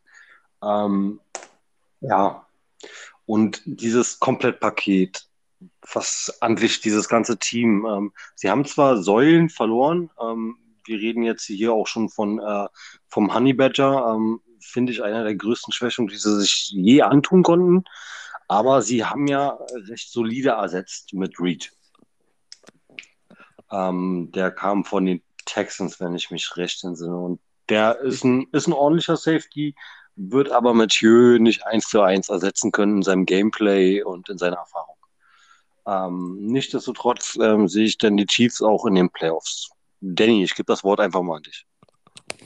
Ja, schön, dass du das Wort an mich gibst, denn wir geben uns wieder die Klinke in die Hand. Ich habe auch die Chiefs auf die zwei. Ähm, na, logischerweise, wenn ich die drei dieser Division in die Playoffs schicke, geht dann auch die zwei in die Playoffs.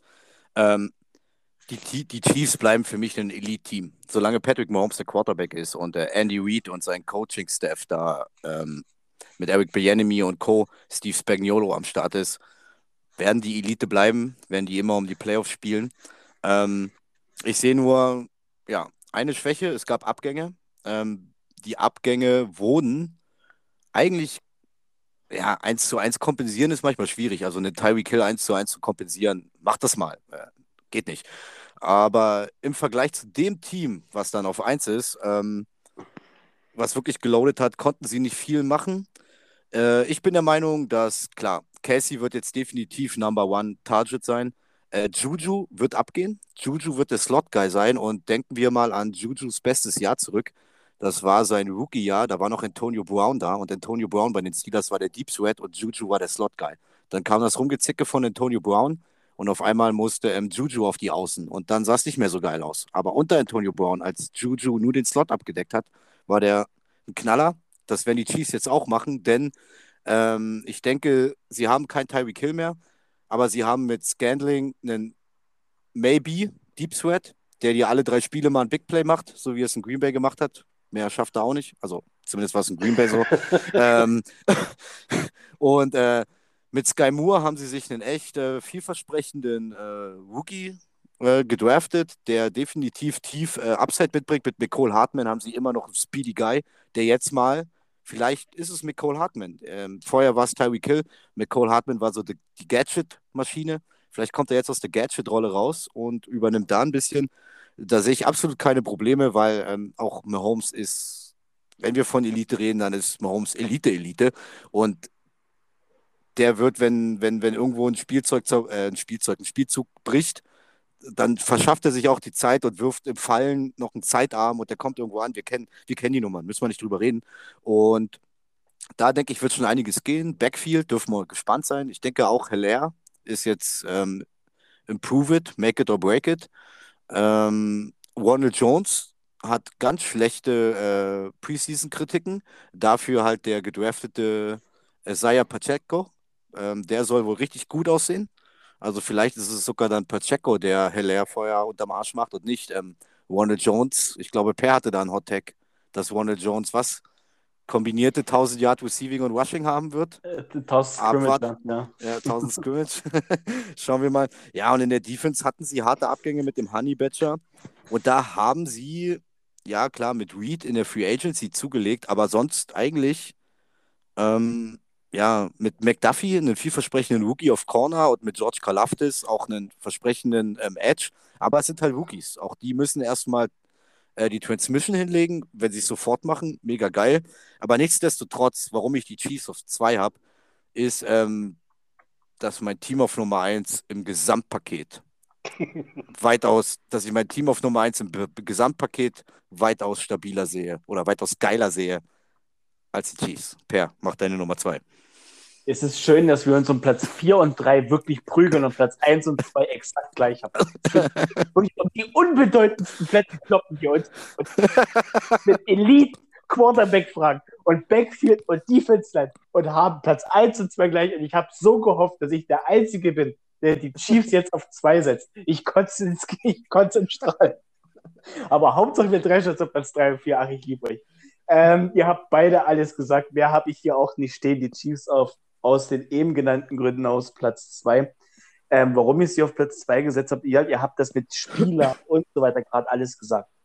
Habe ich hier alles genauso stehen. Am Ende glaube ich aber, dass die Chiefs wieder so ein, wie letztes Jahr, da haben die auch so einen wackeligen Saisonstart hingelegt. Zu den ersten sechs Wochen waren die, glaube ich, 3-3, Mahomes, viele Interceptions, wo viel Unglück von seinen Receivern dabei war. Und ich glaube, das sind auch wieder diese ersten sechs Wochen, ehe die dann in diesen Juice kommen. Ähm, da werden sie ein, zwei Spiele droppen vielleicht sogar gegen die Division-Konkurrenz, dann müsste ich mir jetzt den Schedule angucken und das reicht dann eben nur noch auf Platz 2 für den Platz 1 habe ich dann noch eine richtige, also da habe ich eine richtige Bold Prediction dann noch ausgearbeitet. Aber machen wir erstmal, aber beziehungsweise Jan, beginne erstmal mit den Chargers auf Platz 1. so, die Chargers. Ähm, Offense-technisch brauchen wir nicht drüber reden. Uh, Herbert äh, Keenan Allen, dann hast du den Mike Williams. Mike Williams, oder? Ja. Ja. Den Receiver. Dann hast du Egler. Eine solide Offense Line. Und dann kommst du. Ah, dann, also ganz ehrlich, Ähm, wenn ich mir die Defense immer so angucke, gerade so, so Keyplayer, ah, da, da, läuft mir mal im Mund zusammen. ähm, klar, reden, klar reden jetzt alle von, von Khalil Mack, The Mac Monster, von Bosa. Ähm, sind auch super Keyplayer. Aber alleine, wenn für mich, so, du hast mit James verlängert. Wenn, wenn der wirklich fit bleibt und seine Leistung weiter abrufen kann, alter Falter, dann hast du Jackson im Backfield. Dann hast du ein, letztes Jahr einen Rookie gehabt, Santa Samuel Jr., ähm, der nicht ganz das abrufen konnte, weil er sich verletzt hat. Aber ich glaube, der wird verdammt nochmal sehr stark aus der Offseason kommen. Ähm, der hat eine ganz klare, und das habe ich online, ich weiß nicht mehr, wo ich es gelesen habe, der hat eine ganz klare Ansage von seinem Vater gekriegt. Und sein Vater war, war ein Elite-Corner bei den Patriots, war ein giftiger Cornerback und der hat ihm auch ein paar Tipps noch gegeben, äh, was er sowieso schon als Vater oft genug gemacht hat. Aber wenn, wenn man von diesem Backfield, dann hast du vorne diese, diese beiden Edge-Rusher. Was willst du dagegen großartig unternehmen? Also tut mir leid, da kriege ich ein bisschen Fluffen in der Hose, wenn ich das. ja. So, und um Per, und um Per seine, seine Bold Prediction zu bringen. Die Chargers spielen im Championship Game gegen die Indianapolis Colts und gewinnen und ziehen damit in den Super Bowl. Okay, das Meine ist, Bold Prediction. Ich habe eine ganz, ich habe eine andere, die ist noch wilder. ich habe noch eine, die ist noch. Was, Danny, Danny, ich gebe das Wort an dich. Ja, okay. Bevor ihr euch jetzt hier wirklich um Kopf und Kragen redet, mache ich mal schnell meinen Take und dann äh, könnt ihr euch, könnt ihr euch hier äh, die wildesten Sachen um die Ohren schmeißen, dass die Lions gegen die Jaguars Super Bowl spielen oder so. Keine Ahnung, ich Alter. bitte drum. Aber danach machen wir alle die Playstation aus. ja, was willst du sagen? Also, ich kann euch nur eins sagen. Mein erster Stichpunkt zu den Chargers ist, was ein Paket. Drei Ausrufezeichen. Ähm, was die in der Free Agency, in der, in der Defense zugelegt haben mit CJ Jackson, mit ähm, Kali Mack, Jan hat es alles gesagt, äh, Dervin James verlängert, äh, Asante Samuel Jr. hat bis zu seiner Verletzung letztes Jahr als Rookie mega performt. Es waren zwar nur zwei oder drei Spiele, dann kam der Kreuzbandriss, aber da waren schon, glaube ich, zwei Picks dabei. Theoretisch hätte er sich nicht verletzt, wäre er schon in Jahr 1 eingeschlagen. Ich hoffe, der Junge kommt nur annähernd so fit zurück. Dann wird es noch wilder. Über die Offense brauchen wir nicht reden. Das fängt schon in der Offense-Line an. Ich sage nur Corey Lindsley, ich sage Rashawn Slater, der, der First Runner vom letzten Jahr. Ähm, da ist Protection da ohne Ende. Äh, Justin Herbert rasiert ohne Ende. Und dabei hatten ihn viele beim Draft gar nicht so hoch. Er hat ganz viele, ganz viele, ganz viele ähm, Draft-Experten äh, Lügen bestraft. Und ja, Keenan Allen, Mike Williams, ähm, das Backfield mit ähm, Eckler, der auch noch ein 1A Receiving Back ist. Hinzu kommt, dass ähm, Isaiah Spiller, der Rookie Running Back, den man in Runde 5 gedraftet hat, auch ordentlich äh, für Furore sorgt und da, da ordentlich was, was abcashen kann. Was soll ich weiter sagen? Eigentlich reicht. Ja, stimmt. Dann haben sie ja noch Zion Johnson, einer der besten Guards dieses Jahr gedraftet. Also, what the fuck? Let's go. Ich habe ich hab ja letztes Jahr schon so einen kleinen Hype-Train für die Chargers gefahren. Den haben wir dann die Raiders vernichtet äh, in diesem letzten Overtime-Spiel vor den Playoffs. Und ja, letztes Jahr war ich wahrscheinlich einer der wenigen, der Chargers Hype Train gefahren ist. Ich denke, den Hype Train werde ich mir dieses Jahr mit vielen teilen müssen und das zu Recht. Ja. Ja, definitiv. Ich sitze auch ganz vorne äh, im, im, Führerhäuschen des Hype Trains. Also defensiv, wie gesagt, das hat Jan alles schon, das hast du alles schon gesagt. Die haben ein Paket geschnitten, das kannst du dir nicht vorstellen. Also wenn die das mit dem Paket echt nicht in die Playoffs schaffen, Respekt, da musste viel, da gehört viel dann dazu. Ähm, ihr habt zwei Dinge nicht gesagt, die ich jetzt hier noch erwähnen, weil alles andere habt ihr gesagt. Ähm, die Offense, nee, nicht die Offense, die Rushing Defense, das war letztes Jahr die schlechteste der Liga. Da wird das Hauptaugenmerk drauf liegen, den müssen sie unbedingt verbessern. Dafür haben sie aber, wie gesagt, ja auch nochmal einen Kali Mack geholt, der ein guter Run-Verteidiger ist, der ist auch ein guter Pass-Rusher. Frage ist, wird er da nochmal ankommen an seine Pass-Rush-Zahlen aus seinen großen Zeiten. Aber zumindest für die Run-Defense ist das ein mega Upgrade. Ich denke, da werden die einen Riesensprung machen. Ich hoffe, dass Kenneth Murray auf Linebacker auch nochmal einen deutlichen Step nach vorne macht. Und das Play-Calling vom, vom Head Coach letztes Jahr und Offense Coordinator, das war dermaßen aggressiv. Die haben First Downs ausgespielt. Die hätten deutlich mehr Field Goals kicken müssen und dann wären die auch locker in die Playoffs gegangen. Ähm, das ist meine, das ist jetzt mein Take dazu. Den, den Rest habt ihr gesagt. Gerade was da defensiv los ist, offensiv ist da richtig Feuerwerk. Ähm, so, und jetzt kommt meine Bold Prediction festhalten, anschneiden an alle Hörer und an euch. Die Chargers werden mit 14 zu 3 die Division gewinnen und als Second Seed in der AFC in die Playoffs einziehen. Hinter den Bills oder was? Hinter den Bills und die habe ich bei 16-1. Ja, so. Also, dass die Bills 16-1 gehen, habe ich, finde ich, empfinde ich gar nicht mal so bold. Ich finde es eher bold, dass die Chargers 14-3 gehen, denn für mich ist nämlich auch ein Grund, warum die Chiefs auf 2 sind, das habe ich vergessen, ist der Schedule. Die Chiefs haben natürlich als, als Erster aus dem letzten Jahr einen verdammt harten Schedule. Ja, okay, die haben die Chargers nicht, aber die müssen alle, alle in ihrer Division zweimal gegen jeden ran. Ähm, ich sehe da eine oder zwei Niederlagen für die Chargers mehr. Das ist vielleicht ein bisschen bold, aber dass die, dass die Bills 16, 15 Spiele gewinnen, finde ich gar nicht so bold.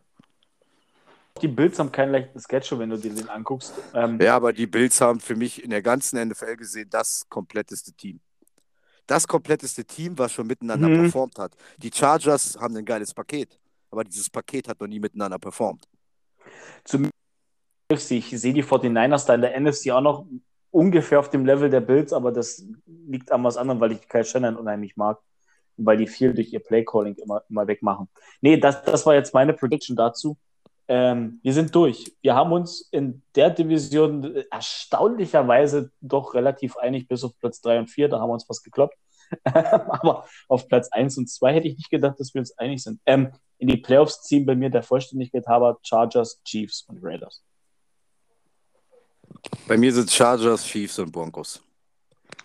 Und bei mir sind es nur die Chargers und die Chiefs. Wunderbar, dann haben wir unser Division Ranking der AFC durch und sind am Ende dieser Folge angelangt. Wir müssten auch äh, den Aufnahmerekord geknackt haben, oder? War wir schon jemals über zwei Stunden? Wir sind ja, wir definitiv waren über zwei Stunden. Safe über zwei Stunden. Wir waren letztes Jahr beide in der Covid-19 beeinflusst Week 15 Folge bei über zwei Stunden, weil da der Henry Rux-Fall war. Da haben wir uns ja fast eine Stunde daran aufgehalten. Ähm, also wir müssten aber trotzdem knapp drüber sein. Also eventuell haben wir die längste Folge gerade aufgenommen mit der AFC. Division Ranking. Uh, okay, das werden wir dann erfahren, wenn du fertig geschnitten hast. Wer, genau, werden wir dann erfahren. Äh, wird in der Folge wahrscheinlich, wahrscheinlich, wahrscheinlich, wahrscheinlich wird sie kürzer sein, weil Per den Rant, den wir um Platz 3, 4 hatten, rausschneiden wird. nee, den lasse ich drin. Den lasse ich drin, den höre ich, mir mit, hör ich mir mit großer Freude nochmal an. Mein, mein, mein, Angebot, mein Angebot steht. Wir gucken, wir, wir äh, merken uns das alle und dadurch, dass ihr euch ja auch die äh, Ronald Jones Nummer gemerkt habt, werde ich wissen, dass ihr euch diesen Case merkt. Ähm, lass, lass, uns doch einfach, lass, lass uns doch einfach was ausmachen. Wir werden darüber reden beim Thanksgiving Day. Genau, wir werten das, wir werten das direkt an Thanksgiving aus, weil da gehe ich ja. doch mal fest, da gehe ich mal fest davon aus, dass ich eure beiden Hintern bei mir auf der Couch stehe, wenn ich mal Truthahn mache.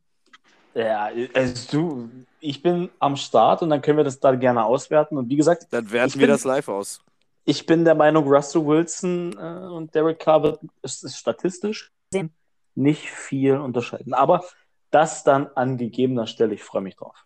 Am Ende habe ich mich auch komplett in die Nesseln gesetzt und die Raiders verkacken richtig. Da kann ich mir ein Jahr schon ja, Ich freue mich kann drauf. Andersrum, kann andersrum genauso kommen. Diese, diese Division ist gefühlt von dem, ich sag mal, von dem, was sie in der Offseason gemacht haben, alle vier Teams. Alle vier Teams kannst du theoretisch, theoretisch kannst du würfeln. Theoretisch, ja. wie gesagt. Aber äh, die Charger, die Chiefs sind eine Nummer und die Chargers haben zu, mehr zugelegt und waren vorher schon eine Nummer. Aber rein theoretisch ist diese Division am unberechenbarsten von allen und die wird mega viel Spaß machen. Und wir werden eine Division haben, wo niemand einen Negative Record hat. Ich glaube, da sind wir uns alle einig. Ja. Ja, so ist es. Vielleicht haben wir sogar am Ende, ne, den, den, den, sehe ich auch kommen, am Ende sind alle vier in den Playoffs, wenn die ja. AFC North noch historisch schlecht ist, wenn da jetzt vielleicht doch irgendwas bei Bengals und, und Ravens passiert, das weißt du alles. Ey, möglich, möglich mit dem siebten, mit dem, mit dem siebten, mit dem siebten Playoff-Spot ist es echt möglich, dass du vier Teams aus einer Division in die Playoffs bekommst. Und Ja. äh, die AFC West hat gerade alles daran getan, das vielleicht gleich äh, im Jahr zwei mit sieben Playoff-Spots äh, das klar zu machen. Wäre Und das- fantastisch. Es wäre fantastisch, es wäre das erste Mal in der NFL, dass das passiert. Vier Teams aus einer Division in die Playoffs.